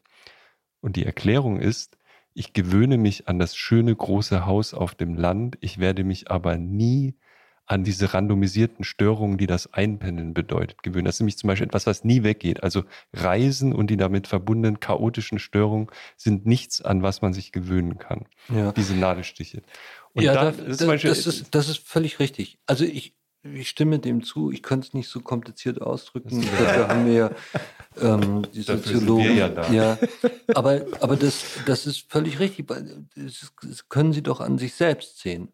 Das, wovon Sie leben, wo, woraus Sie, Herr Wegner, Ihre Lebensenergie schöpfen, das sind die Erlebnisse, nicht der Besitz. Nie. Kann es gar nicht sein. Ihr Erlebnis, wenn Sie mit Freunden zum Abendessen gehen und eine interessante Geschichte hören. Ihr Erlebnis, wenn Sie mit einer Fähre irgendwo hinfahren und das Schiff fast untergeht und Sie überleben und die ersten Schritte wieder am Quai machen. Das sind die entscheidenden Dinge, nicht das andere. Mhm. Mhm. Und wir haben zum Beispiel, es gibt es auch in der Werbung, vielleicht wird es da noch klarer. Sie schlagen die Zeit auf. Ja. ja Gute Idee. und, Immer gut. und Sie sehen dort in der Zeit eine Werbung für die neue Mercedes S-Klasse elektrisch. Ja. Es gibt keinen Menschen auf der Welt, der das beim Frühstück sieht und sagt, oh Gott, habe ich völlig vergessen, muss ich ja kaufen. En Ja, endlich, endlich. äh, ich sehe die Werbung. Das. Diese Werbung hat eine völlig andere Funktion. Diese Werbung hat die Funktion, sie haben sich bereits aus irgendwelchen Gründen diese S-Klasse gekauft. Sie haben 212.000 Euro dafür ausgegeben. Ist das so? Sie sind todunglücklich und diese Werbung zeigt, du hast es doch richtig gemacht. Nein, dafür ist das da. Es ist wirklich, das so, gibt das sogar eine, das, das nennt man, glaube ich, oder nannte man früher mal Bestätigungswerbung. Das ist, man hat die Kaufreue, ja, weil man sich so etwas furchtbar Teures gekauft hat, was, wo man auch, wenn man ein bisschen nachdenklich ist, weiß, das ist ein totaler Quatsch, den du da gemacht hast. Und dann sagt der einer, nee, war, war okay. Das war super. Smart es auch getan. Nein, Ja. nein, nein, nein. Ich, ich habe eine kurze Frage, weil Sie gerade nach Ihrer äh, Tasche geschaut haben. Sie, ja, sieht ja mit der kleinen Leder, ist das eine Aktentasche, Ja. Lederakte? Ja. Wie lange haben Sie die schon? Ach, furchtbar lang. Wirklich? Die sind noch. Ich, weil, haben Sie die auch schon als, als haben Sie die als Anwalt schon gehabt oder? Nee, Nee, die ist ein wirklich? bisschen neu. Ja, die, Die sieht recht Nein, die ist uralt, das liegt an ihrem Licht. Achso, mal, das ist völlig zerkratzt. okay. Das heißt, Sie haben die schon seit, Ich habe die ewig, ja. also auch als Anwalt schon? Weiß ich gar nicht. Also ähm, 20 Jahre habe ich. Da Sie bestimmt. nie Lehrer waren, muss, muss es aus Anwaltszeiten sein. Ja. Nee, ich habe da so normale Sachen drin. Was, was, was, also weil Sie. Ach, kommen die- Sie bitte so. Das ist ja völlig uninteressant, was in der Tasche ist. Zigaretten. Frage 36. Ja. Impfpflicht oder nicht? Haha. Impfpflicht oder, Oder, nicht. nicht. Sehr schwer zu entscheiden in der damaligen Situation, in der wir waren. Ja, das wird zu juristisch, wenn ich Nee, das gerne. jetzt Das, im, deswegen frage ich Sie es ja. im Detail ist ja eine, erkläre. zu- äh, nicht völlig zufällig da drin stehende Frage, die ich jetzt Also ist- rausgepickt Es habe. ist, naja, es ist, es ist tatsächlich eine Frage der Verhältnismäßigkeit und die können Sie nur in einer bestimmten Situation beantworten. Das lässt sich nicht abstrakt sagen, so wie Ja. Sie die Formu- Frage formuliert haben. Na gut, sondern- nehmen wir die Pandemie, als Ja, es einen und- Impfstoff gab. Genau, und da, und da müssen Sie, also das ist das Schöne an unserem Recht, Sie, Sie können die Frage der Verhältnismäßigkeit aufteilen in verschiedene Punkte. Sie können sagen, ist das notwendig, dass es macht? Ist es geeignet, also zielführend? Ist es erlaubt? Und dann gibt es noch sozusagen eine Verhältnismäßigkeit im engeren Sinne. Und in diese Verhältnismäßigkeit in, im engeren Sinne fließt alles ein, was sie, was sie an, an spezieller Abwägung haben. Also schützen sie durch die Impfpflicht einen Großteil der Bevölkerung, obwohl es die Leute belastet? Ist die Impfung so sicher, dass sie das überhaupt riskieren können oder haben sie danach lauter Folgeschäden und so weiter? Das müssen sie so entscheiden. Und der Politiker, der das in dem Moment entscheiden muss, kann einem nur leid tun, weil, weil sozusagen die, um in ihrer Physiksprache zu bleiben, die Daten, die verwertbar sind, die sie haben, sehr beschränkt Ja. sind. Sie wissen nicht, was aus der Impfung in zehn Jahren ist. Sie können das ungefähr hochrechnen. Es, sie haben alle möglichen Systeme dazu, um sie, zu- aber letztlich bleibt eine Unsicherheit.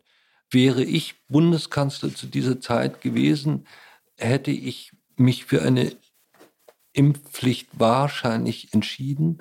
Aber Gott sei Dank kam es nicht mehr dazu, weil es dann äh, so weit kam, dass die, dass die Situation sich beruhigte. Und Ja. die, die, der umgedrehte Weg, den man damals auch diskutiert hat, ist wahrscheinlich der, das mildere Mittel. Das müssen Sie auch in der Verhältnismäßigkeit immer abwägen, dass Sie sagen, wir lassen ein Leben in Gesellschaft zu für die Leute, die geimpft sind. Das ist dann sozusagen auch ein sehr starker Druck und immer aber noch milder als die Impfpflicht. Also man muss dann irgendwo dazwischen, aber das waren dynamische Geschehen Mhm. und, und nichts, was man so äh, jetzt, nachdem die Pandemie vorbei ist, so am, an, an einem schönen Holztisch in einer hübschen Wohnung entscheiden kann, Ja. sondern das ist, das ist tatsächlich dynamisch und, und ungeheuer schwierig. Weil- weil Sie gerade- und Sie brauchen diese ganzen Daten, die ich auch nicht kenne, Mhm. die, die, die Ihnen dann aber vorgelegt werden von den Experten und so weiter. Am Schluss müssen Sie es trotzdem entscheiden. Weil Sie genau diese Frage gerade gestellt haben. Also Sie haben sich vorgestellt, Sie wären Bundeskanzler gewesen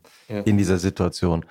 Sie haben eines der erfolgreichsten Theaterstücke unserer Zeit geschrieben zu einer auch einer ganz anders gelagerten Frage, aber auch einer großen moralischen Frage. Terror heißt das Stück. Haben Sie sich jemals vorstellen können, dass wir in sowas wie einer Pandemie uns befinden werden und plötzlich diese Fragen, also eine der großen Fragen ist ja Triage, die am Anfang auftauchte, dann zum Beispiel sowas wie Impfpflicht, dass Sie das selbst mal erleben würden? Naja, also man beschäftigt sich als, als Jurist schon immer auch mal wieder mit diesen Fragen und, und die Triage ist eine ganz andere Frage. Ähm, d- bei dem Theaterstück ging es, ging es um die Frage, darf ich wenige Menschen töten, um viele Menschen zu retten? Das hat mit der Impfpflicht gar nichts zu tun. Nee, genau, das ist eine äh, ganz andere Frage. Auf, auf einem auf, auf etwas völlig anderes. Und, und das ist auch eine Frage, die wir uns tatsächlich dauernd stellen müssen in irgendeiner Form. Irgendwann kommt das, wenn es ein Schiffsunglück ist, wenn es ein Krieg ist, keine Ahnung was. Ja. Und das ist nicht leicht zu beantworten. Und die Grimm, ein großer Richter am Bundesverfassungsgericht äh, und ein, ein großer Rechtslehrer, der schrieb ein Buch, ich bin ein Freund der Verfassung. Ja. Und das bin ich auch. Und dieses Befreundetsein mit der Verfassung bedeutet, dass wir das dem Grundgesetz immanente Menschenbild ernst nehmen müssen. Und dieses immanente Menschenbild bedeutet letztlich, dass es um, dass jeder Mensch mit Würde ausgestattet ist. Also mhm. das steht nicht umsonst äh, im, im äh, ersten Artikel unserer Verfassung. Und dieses, diese Würde bedeutet, wenn ich Sie jetzt frage, was heißt Würde, ist es für die meisten Menschen sehr schwer, das zu erklären. Aber im Grunde genommen bedeutet das, dass ein Mensch nicht zum Objekt gemacht werden kann. Das wiederum geht auf Kant zurück. Also dass der Mensch, weil er über sein eigenes Leben nachdenken kann und mhm. über sein eigenes Leben entscheiden kann, etwas anderes ist als ein Stein, der das nicht kann.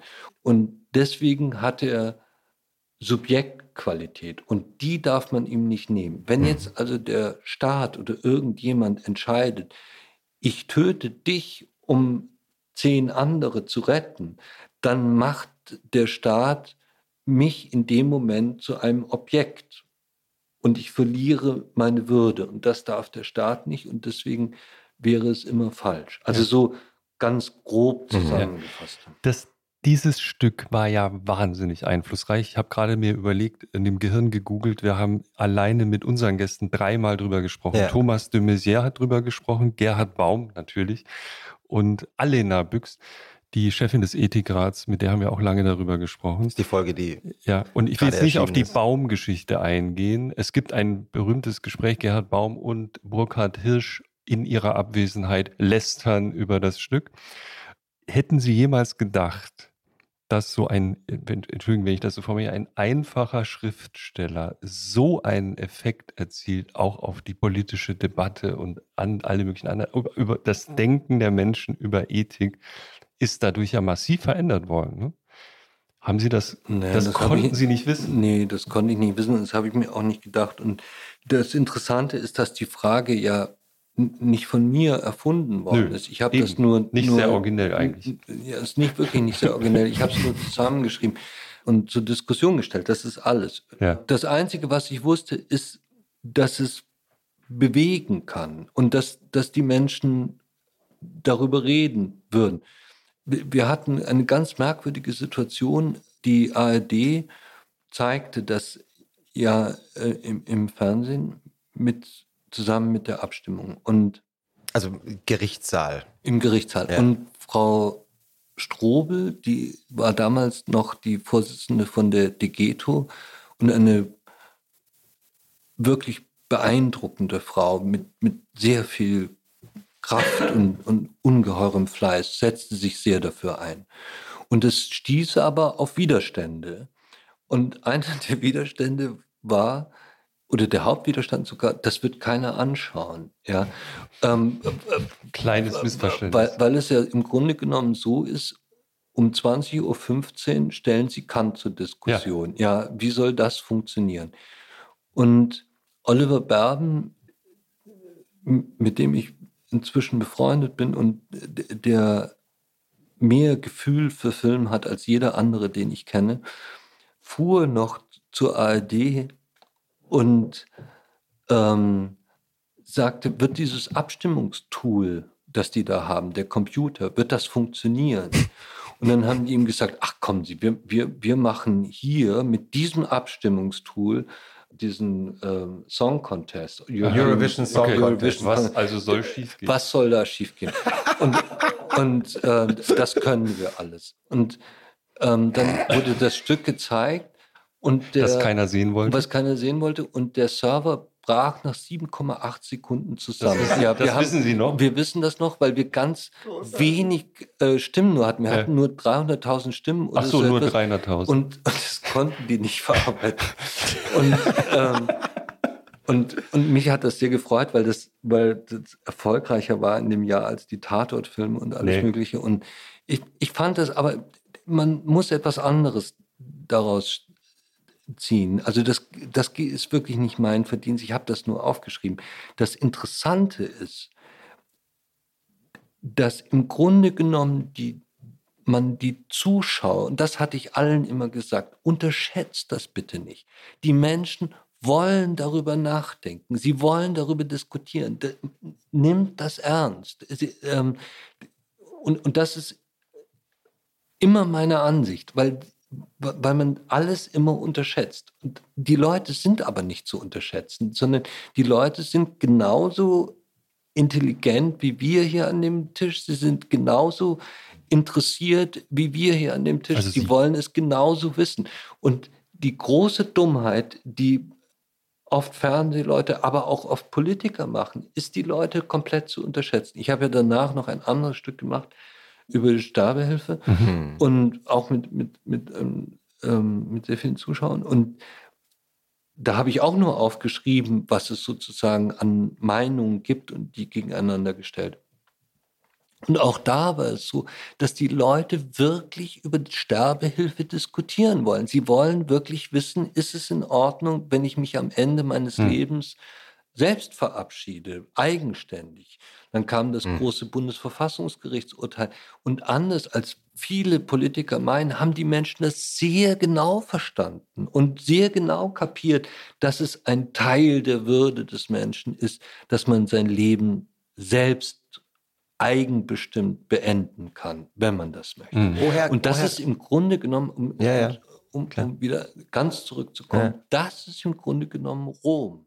Und alles, was, was das verboten hat, war Christentum. Ja, ja. Ähm, warum glauben Sie, werden, wie Sie so schön gerade gesagt haben, die Leute so oft unterschätzt? Ich kann Ihnen das nicht sagen. Ich, es scheint mir irgendeine Art eine Form von Arroganz zu sein. Ähm, vielleicht, und dann machen wir aber wirklich Schluss. Lassen Sie uns ganz kurz über das Thema noch reden, das, das im Moment allen so auf den Nägeln brennt. AfD. Die AfD. Mhm. Ja. Da ist es auch wieder so, meines Erachtens, dass die Politiker und viele viele Journalisten die Menschen komplett unterschätzen. Wir haben jetzt, glaube ich, 29 Prozent. Das ist, glaube ich, die letzte Umfrage. 25 oder 24? Nein, nein, nein. Wir ist sind weiter inzwischen. Ja. Wir nehmen auf am 4. August. Ja. Also schaut nach. Aber, aber, das müsste irgendwo, wenn Sie es nachschauen und das korrigieren, wir ist in Ordnung. Nicht. Aber irgendwo, ja. so sagen wir mal, ja. mindestens ein Viertel der Bevölkerung. Der große Fehler, der jetzt gemacht wird, ist zu sagen, dieses Viertel der Bevölkerung sind Nazis. Das ist totaler Unsinn. Es sind keine Nazis. Die, die da gewählt werden und manche dieser Figuren wie Höcke und so weiter sind schlimme Nazis und furchtbare Radikale. Aber die Menschen die das wählen, haben ein völlig anderes Problem. Und über dieses Problem muss man sich unterhalten und nicht über die Verteufelung dieser Leute. Wenn Sie, wenn Sie Landräte, manchmal ist ja einer von diesen Landräten oder mehrere bei, bei Markus Lanz in der Sendung, wenn Sie das sehen und die verzweifelt sind, weil sie keinen Raum mehr bekommen, keine Unterkunft mehr für die Flüchtlinge, die dorthin kommen, dann haben sie ein massives, echtes Problem und nicht ein irgendwie ideologisch sich ausgedachtes. Und dann müssen sie dieses Problem tatsächlich lösen. Und da kommt jetzt die große Frage, und das würde mich am meisten interessieren in dieser Diskussion. Wie löst man es? Wie löst man dieses große Problem? Und da gibt es Ansätze, die ich ganz vernünftig finde. Also ein Ansatz ist, der ist zwar von jemand gemacht worden, den ich nicht schätze, aber ich finde im Grunde genommen den Ansatz ganz schlau. Wir müssen dafür sorgen, dass die Menschen arbeiten können. Und zwar darüber, finde ich, soll man überhaupt nicht diskutieren. Wenn Sie einmal, was ich gemacht habe, in diesen Lagerhallen waren, wo das sind 17, 18, 19, 20-jährige junge Männer, hm. die können nicht arbeiten. Die haben Dürfen nicht arbeiten. Dürfen nicht arbeiten. Also könnten schon. Äh, Ja, sofort würden sie es ja auch machen. Die haben Sprachschwierigkeiten, alles Mögliche. Und was macht ein 19-Jähriger den ganzen Tag, dem sie nichts erlauben? Ja, wo, wo soll das hinführen? Man muss ja ein Vollidiot sein, um zu glauben, dass das gut gehen kann. Also Arbeit. Das Zweite, was man unbedingt machen Das ist ja eine, ein Riesenthema, dass die Leute mal sagen, alle, die eingewandert, migriert sind, die einem ja mal erzählen, wieso dauert es in Deutschland so lange, Ja, ich verstehe bis die, auch nicht. Leute, bis die Leute anfangen dürfen zu arbeiten. Das, mir Mhm. unklar. Das ist ja nicht Gott gegeben, dass Nee. die nicht arbeiten. Der zweite Punkt, über den man da an, an dieser Stelle reden muss. Wir geben unfassbar viel Geld für alle möglichen Merkwürdigkeiten aus. Warum machen wir es nicht so, dass wir tatsächlich, und das ist ein, ein anderer Einkommen bis 2000 Euro steuerfrei stellen? dann haben Sie einen großen Gap zwischen einer Bürgergeldversorgung und jemandem, der arbeitet. Dann haben Sie einen großen Anreiz, dass jemand arbeitet, weil er einfach viel mehr Geld zur Verfügung hat als derjenige, der Bürgergeld bekommt. Das sind, ich, ich bin kein Politiker und, und weiß Gott kein Wirtschaftswissenschaftler, aber man muss sich einfach mal hinsetzen und muss aufhören, darüber zu reden dürfen, die in Talkshows eingeladen werden. Was haben die gestern wieder für schreckliche Sachen gesagt? Das spielt alles eine Riesenrolle und das muss man auch Berichten muss man und auch, analysieren, Auch ne? berichten und Mhm. analysieren. Mhm. Äh, Wenn wenn ich jetzt gerade gesehen habe, diese, diese, diese ähm, Partei, ich habe den Namen vergessen, von diesem EU-Kandidaten Karl K. oder irgendetwas, der hat allen Ernstes gesagt, wir müssen die EU resetten, den Stecker ziehen oder irgendwelche. Gut, das ist ja ein Teil der, der DNA Ja, mittlerweile. Der, Das ist ein Teil der DNA. Aber dann muss Der man AfD. eben auch klar machen, was das heißt. Mhm. Wenn man der EU den Stecker zieht, ist es das Ende, das Ende all unseren Wohlstands. Und zwar sofort. Ja. Die, niemand profitiert so stark von der EU wie die deutsche Wirtschaft. Und das ist sofort das Ende. Man, man muss den Menschen das einfach ein für alle Mal klar machen. Aber im Kleinen, im Landkreis, muss man etwas verändern. Und da nützt uns eine Diskussion nicht, ob irgendeine AfD-Tante, die Unsinn redet, äh, im Stern ein Interview geben soll oder nicht. Ja. Das bringt doch überhaupt nichts. Marc Ja. Scheritz hat in der aktuellen Zeit in seinem Leitartikel äh, darüber geschrieben, weil ja viele auch sagen, naja, äh, guck mal in den USA, wo diese Polarisierung schon viel weiter ist, ist ja auch gut gegangen, dass leider der fundamentale Unterschied ist, dass die Ökonomie der USA erheblich autarker ist als die deutsche und genau das passieren würde, was Sie sagen. Sofort. Und ich dachte, warum erreicht dieser Leitartikel jetzt wahrscheinlich genau die Menschen, die es vielleicht einmal wahrnehmen müssten, nicht? Also das, das, ist doch ja- klar, warum es es nicht erreicht. Glauben Sie denn, dass wenn Sie, wenn Sie in, in einem dieser Landkreise leben und, und wirklich diese großen Probleme haben, dass Sie dann die Zeit lesen Es und den, und den klugen Leitartikel der Zeit? Nein, das lesen Sie nicht. Sie schauen maximal Talkshows an. Und in, in, diesen, in diesen Talkshows, wenn die Probleme so dringend sind und sie so am Ende sind, wie diese, wie diese Landkreise nun mal sind, das muss man einfach jetzt mal zur Kenntnis nehmen auch. Sie, sie müssen diese Leute erreichen und sie können sie erreichen. Das ist ja das Einzige, was ich sage. Ich will nichts zu tun haben mit dieser grauenhaften Fü- Führung und mit diesen, Und natürlich ist auch ein- gespenstischen ein- Gestalten, die Ein, ein substanzieller Anteil der Wählerinnen und Wähler der AfD hängt auch tatsächlich der Ideologie an. Es sind nicht, Ich glaube nicht, dass das ein sehr großer Anteil ist. Und ich glaube wirklich, dass die, also meine Erfahrung meines Lebens ein ist, dass Anteil, die, ja, ein Anteil mag Hm. gut sein, aber eine Erfahrung meines Lebens ist, dass die meisten Menschen das Richtige wollen und moralisch richtig handeln wollen. Und, und da müssen sie die abholen. Sie müssen sie abholen damit, dass sie, dass sie ganz klare Maßnahmen treffen, um diese Missstände, die es nun mal gibt, abzustellen. aber es gibt doch, es gibt doch Und sie eine, müssen, in, ja. ja, es gibt doch eine Bundesregierung. Ach kommen Sie, wir sind doch, wir sind doch, oder? Ja, natürlich gibt es eine Bundesregierung, aber Sie haben genauso die Verpflichtung, wie ich sie habe. Ja, es, man kann nicht, wir, wir sind doch keine Kinder. Wir können dann nicht sagen, da gibt es eine Bundesregierung. Die Bundesregierung, das, das, was wir mit der Bundesregierung oder unser Verhältnis zur Politik sollte auch da so ein bisschen bescheidener sein ich halte, also ich persönlich halte beispielsweise Robert Habeck für das größte politische Talent, das es im Moment in dem Land gibt. Den Satz hören wir öfter. Mhm. Und, und es, War auch schon find, zu Gast, ja. ich finde es vollkommen grauenhaft, dass, dass äh, wie er angegriffen wird.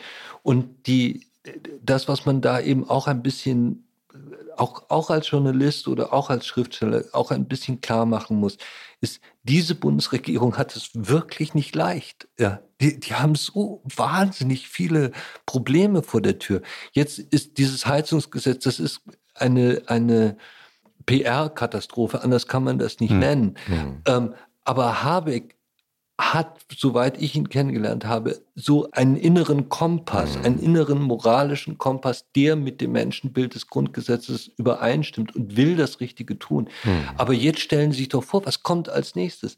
Als nächstes müssen wir über die Rente reden. Die demografische Entwicklung der Bundesrepublik lässt dieses Rentensystem auf Dauer nicht zu. Wir müssen das umbauen. Was meinen Sie, was dann passiert? Ja, das, das wird so weitergehen. Aber es nützt nichts, wir müssen diese Probleme lösen. Und es, hat, und es ist mit Sicherheit die, die falsche Idee, zu sagen, das machen wir, indem wir alles dauernd kritisieren. Das wird nicht funktionieren.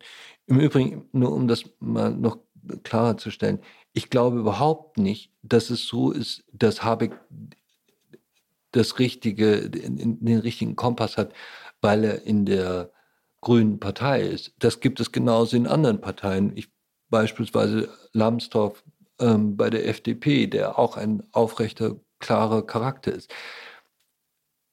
Ich möchte damit nur vielleicht zum Ende sagen, dass es, dass es schon darum geht, dass wir so bescheiden sind, dass wir erstens den Leuten zutrauen, dass sie selbst das durchdenken können. Wenn man ihnen klar macht, was das bedeutet, wenn der EU der Stecker gezogen wird, dass sie alles verlieren werden. Mhm. Dass es ähm, ein, mhm. ein, ein Chaos sondergleichen mhm. gibt.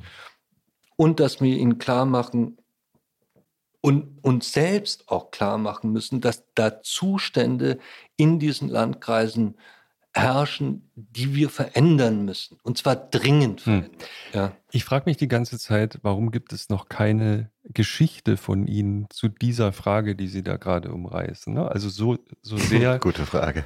Naja, also so sehr eben bestimmte Stücke, die wir gerade zitiert haben, das Denken über Ethik verändert haben in der Politik und in der Gesetzgebung. Es schreit ja eigentlich, ich wollte Sie jetzt nicht fragen, ob Sie Politiker werden wollen, aber ich würde Sie schon fragen, denken Sie gelegentlich darüber nach, welche Erzählung dazu geeignet wäre, das Problem, was Sie gerade beschildert haben, so zu erzählen, dass Menschen darüber diskutieren? Ja, also äh, zunächst zu, dem, zu der Frage Politiker. Ich bin und wäre als Politiker ungeeignet als jeder andere, weil ich nicht in der Lage bin, in, in Teams zu arbeiten. Ich bin auch überhaupt nicht kompromissfähig. Ja, das haben Sie an Ihren Fragen gemerkt, mit denen ich schon nicht mitspiele. Ist in Ordnung. Und, und das kann ich auch überhaupt nicht und das wäre mir auch völlig fremd. Sie könnten es auch nicht mit Ihrem Namen, oder? Doch. Ach du, Ist schauen Sie mal Weizsäcker, ähm, da hat Ernst von Weizsäcker die Deportation äh, der Juden mit unterschrieben, die Ausbürgerung von Thomas Mann und so weiter. Also ich, ich da bin ich mir nicht so sicher. Ähm, die, die Frage ist, die Frage ist, ähm, wie man das in ein, in ein Theaterstück oder in eine Geschichte. Ja. ja, vielleicht fällt mir da irgendwann mal was ein. Aber das ist, das ist nicht der Punkt. Der Punkt ist wirklich, dass wir, dass wir die Dinge verändern müssen, weil es so lange tatsächlich liegen geblieben ist und, und, und nicht gemacht worden ist. Ich fand zum Beispiel wahnsinnig nett, um es was anderes zu erzählen. ähm, Welche Zigarettenmarke rauchen Sie eigentlich? Nee, das ist was anderes. Nee, das, ähm, neulich wurde Greta Thunberg. Thunberg äh, gefragt ähm, von, von einer deutschen Moderatorin. Ich, mir ist gerade entfallen, wer das war. Und es war aber, aber ein herrliches Gespräch. Das fand, glaube ich, in ihrem Kinderzimmer statt. Und, und da ging es gerade, da war gerade die große Energiekrise in Deutschland. Und da zählte die Moderatorin alles auf, was, was passiert und wie schrecklich es ist und, und, und so weiter. Und dann was in den letzten 20 Jahren gemacht worden ist, mhm. von, den, von, von der Förderung der Gasheizung bis hin zu den, ähm, bis hin zu den, den, zu den Pipelines. Und dann sagte Greta vollkommen klar, eine Sache, die die ganze Politik der letzten 25 Jahre über den Haufen warf, das kommt davon, wenn man mit Diktaturen Geschäfte macht. Aha. Aber das fand ich das mhm. absolut zutreffend, ja. Mhm. Und mhm. also ich meine, wir haben viel falsch gemacht. Es ist wahnsinnig viel liegen geblieben aus Gründen, die mir nicht ganz einleuchten. Und wir müssen an vielen Punkten die Sache besser machen. Und dann wird auch die AfD wieder verschwinden. Und haben Sie Hoffnung? Ja, absolut. Warum? Was? Weil, ich an, weil ich an die Menschen glaube. Ich glaube, wenn man Menschen etwas vernünftig klar macht, werden sie sich vernünftig verhalten. Ja. ja. Und es geht mir doch auch so, ich habe irgendein Problem, das Chaos in ihrem Gehirn. Ich verstehe es nicht, sie erklären es mir in Ruhe, ich verstehe es und, und vielleicht denke ich dann anders darüber nach. Ja. Und, und Menschen sind so, wir, wir wollen ja etwas lernen. Ich lese, um zu lernen, wie, wie, wie viele Menschen ja. auch. Ja. ja. Und weil Sie gerade über Habeck sprachen, also ich will jetzt keine Habeck-Hymne halten, ich weiß, er wird sehr, sehr kritisiert, aber wir sprachen schon öfter über ihn als das größte politische Talent des letzten Jahres, glaube ich, mit Gerhard Baum und davor zehn weitere Male. Also alle sagen das. Ja. Und doch, vielleicht weil er so allein ist, also sozusagen als Erklärer von Politik, als Geschichtenerzähler, ist ja auch, kommt ja aus ja. der Literatur. Ja. Hm, ist ja Autor eigentlich. Ja. Also vielleicht bräuchte es einen Habeck der CDU, der eben auch eine Geschichte erzählen kann. Sie haben völlig recht. Modern an Menschen richten kann. Sie haben völlig recht. Es ist heute so im Jahr 2023, dass Sie als Bundeskanzler ganz, ganz toll sein können und alles richtig machen, aber das ist nur die halbe Miete. Ja. Sie müssen es auch erklären. Und wenn Sie es nicht erklären, geht's schief. Ja. ja. Und das war der Gedanke, den ich vorhin hatte. Also es geht nicht nur um das, Sie meinten ja, naja, es gab eben nicht sehr viel Evidenz, um zu sagen, was richtet so ein Impfstoff an und, und so. Ich würde behaupten, es gab dann ab einem bestimmten Moment sogar ganz gute Evidenz und viel Wissen. Das war aber nicht das, was ich da gelernt habe, sondern du kannst noch so genau wissen, nur wenn du es nicht erzählen kannst, hast du ein Problem. In einer Demokratie, wenn ich die Geschichte nicht erzählen kann, dann habe ich ein Problem. Es kann noch so evidenzbasiert mhm. sein. Mhm. Ja? Absolut. Und diese Absolut Kommunikation richtig. geht kaputt ja. und gar ja. nicht das Wissen über das Richtige. Aber ist es nicht? Nein, nein. Mhm. Sie haben vollkommen recht. Ich, ich stimme Ihnen absolut zu. Es ist sogar noch eins schlimmer. Wir erzählen heute keine gemeinsame Geschichte mhm. mehr, mhm. sondern wir, wir spalten uns auf mhm. in verschiedene Geschichten, mhm auf die wir uns nicht mehr einigen. D unser großes Problem ist, dass die Einigung auf Geschichten nicht mehr stattfindet. Ja. Aber jetzt, aber jetzt, ich, da, da Frau, nein, nein, Sie ja. bringen mich jetzt nicht wieder ins Gespräch. Ich nein, nein, ich habe ich, ich hab eine wichtige, ich habe eine wichtige, ähm, nein, ich habe eine wichtige Frage noch dazu, weil wie erklären Sie sich, dass die Deutschen in den letzten 20 Jahren eine Bundeskanzlerin und einen Bundeskanzler gewählt haben, die explizit keine Geschichtenerzähler sind? Das ist eine gute Frage. Ja, das ist eine gute Frage. Also, ich bedanke mich herzlich, dass ich, dass ich hier sein darf. Aber wir hören jetzt auf, sonst, sonst hat Ihr Band etwas, was es eigentlich gar nicht mehr gibt, nämlich Bandsalat.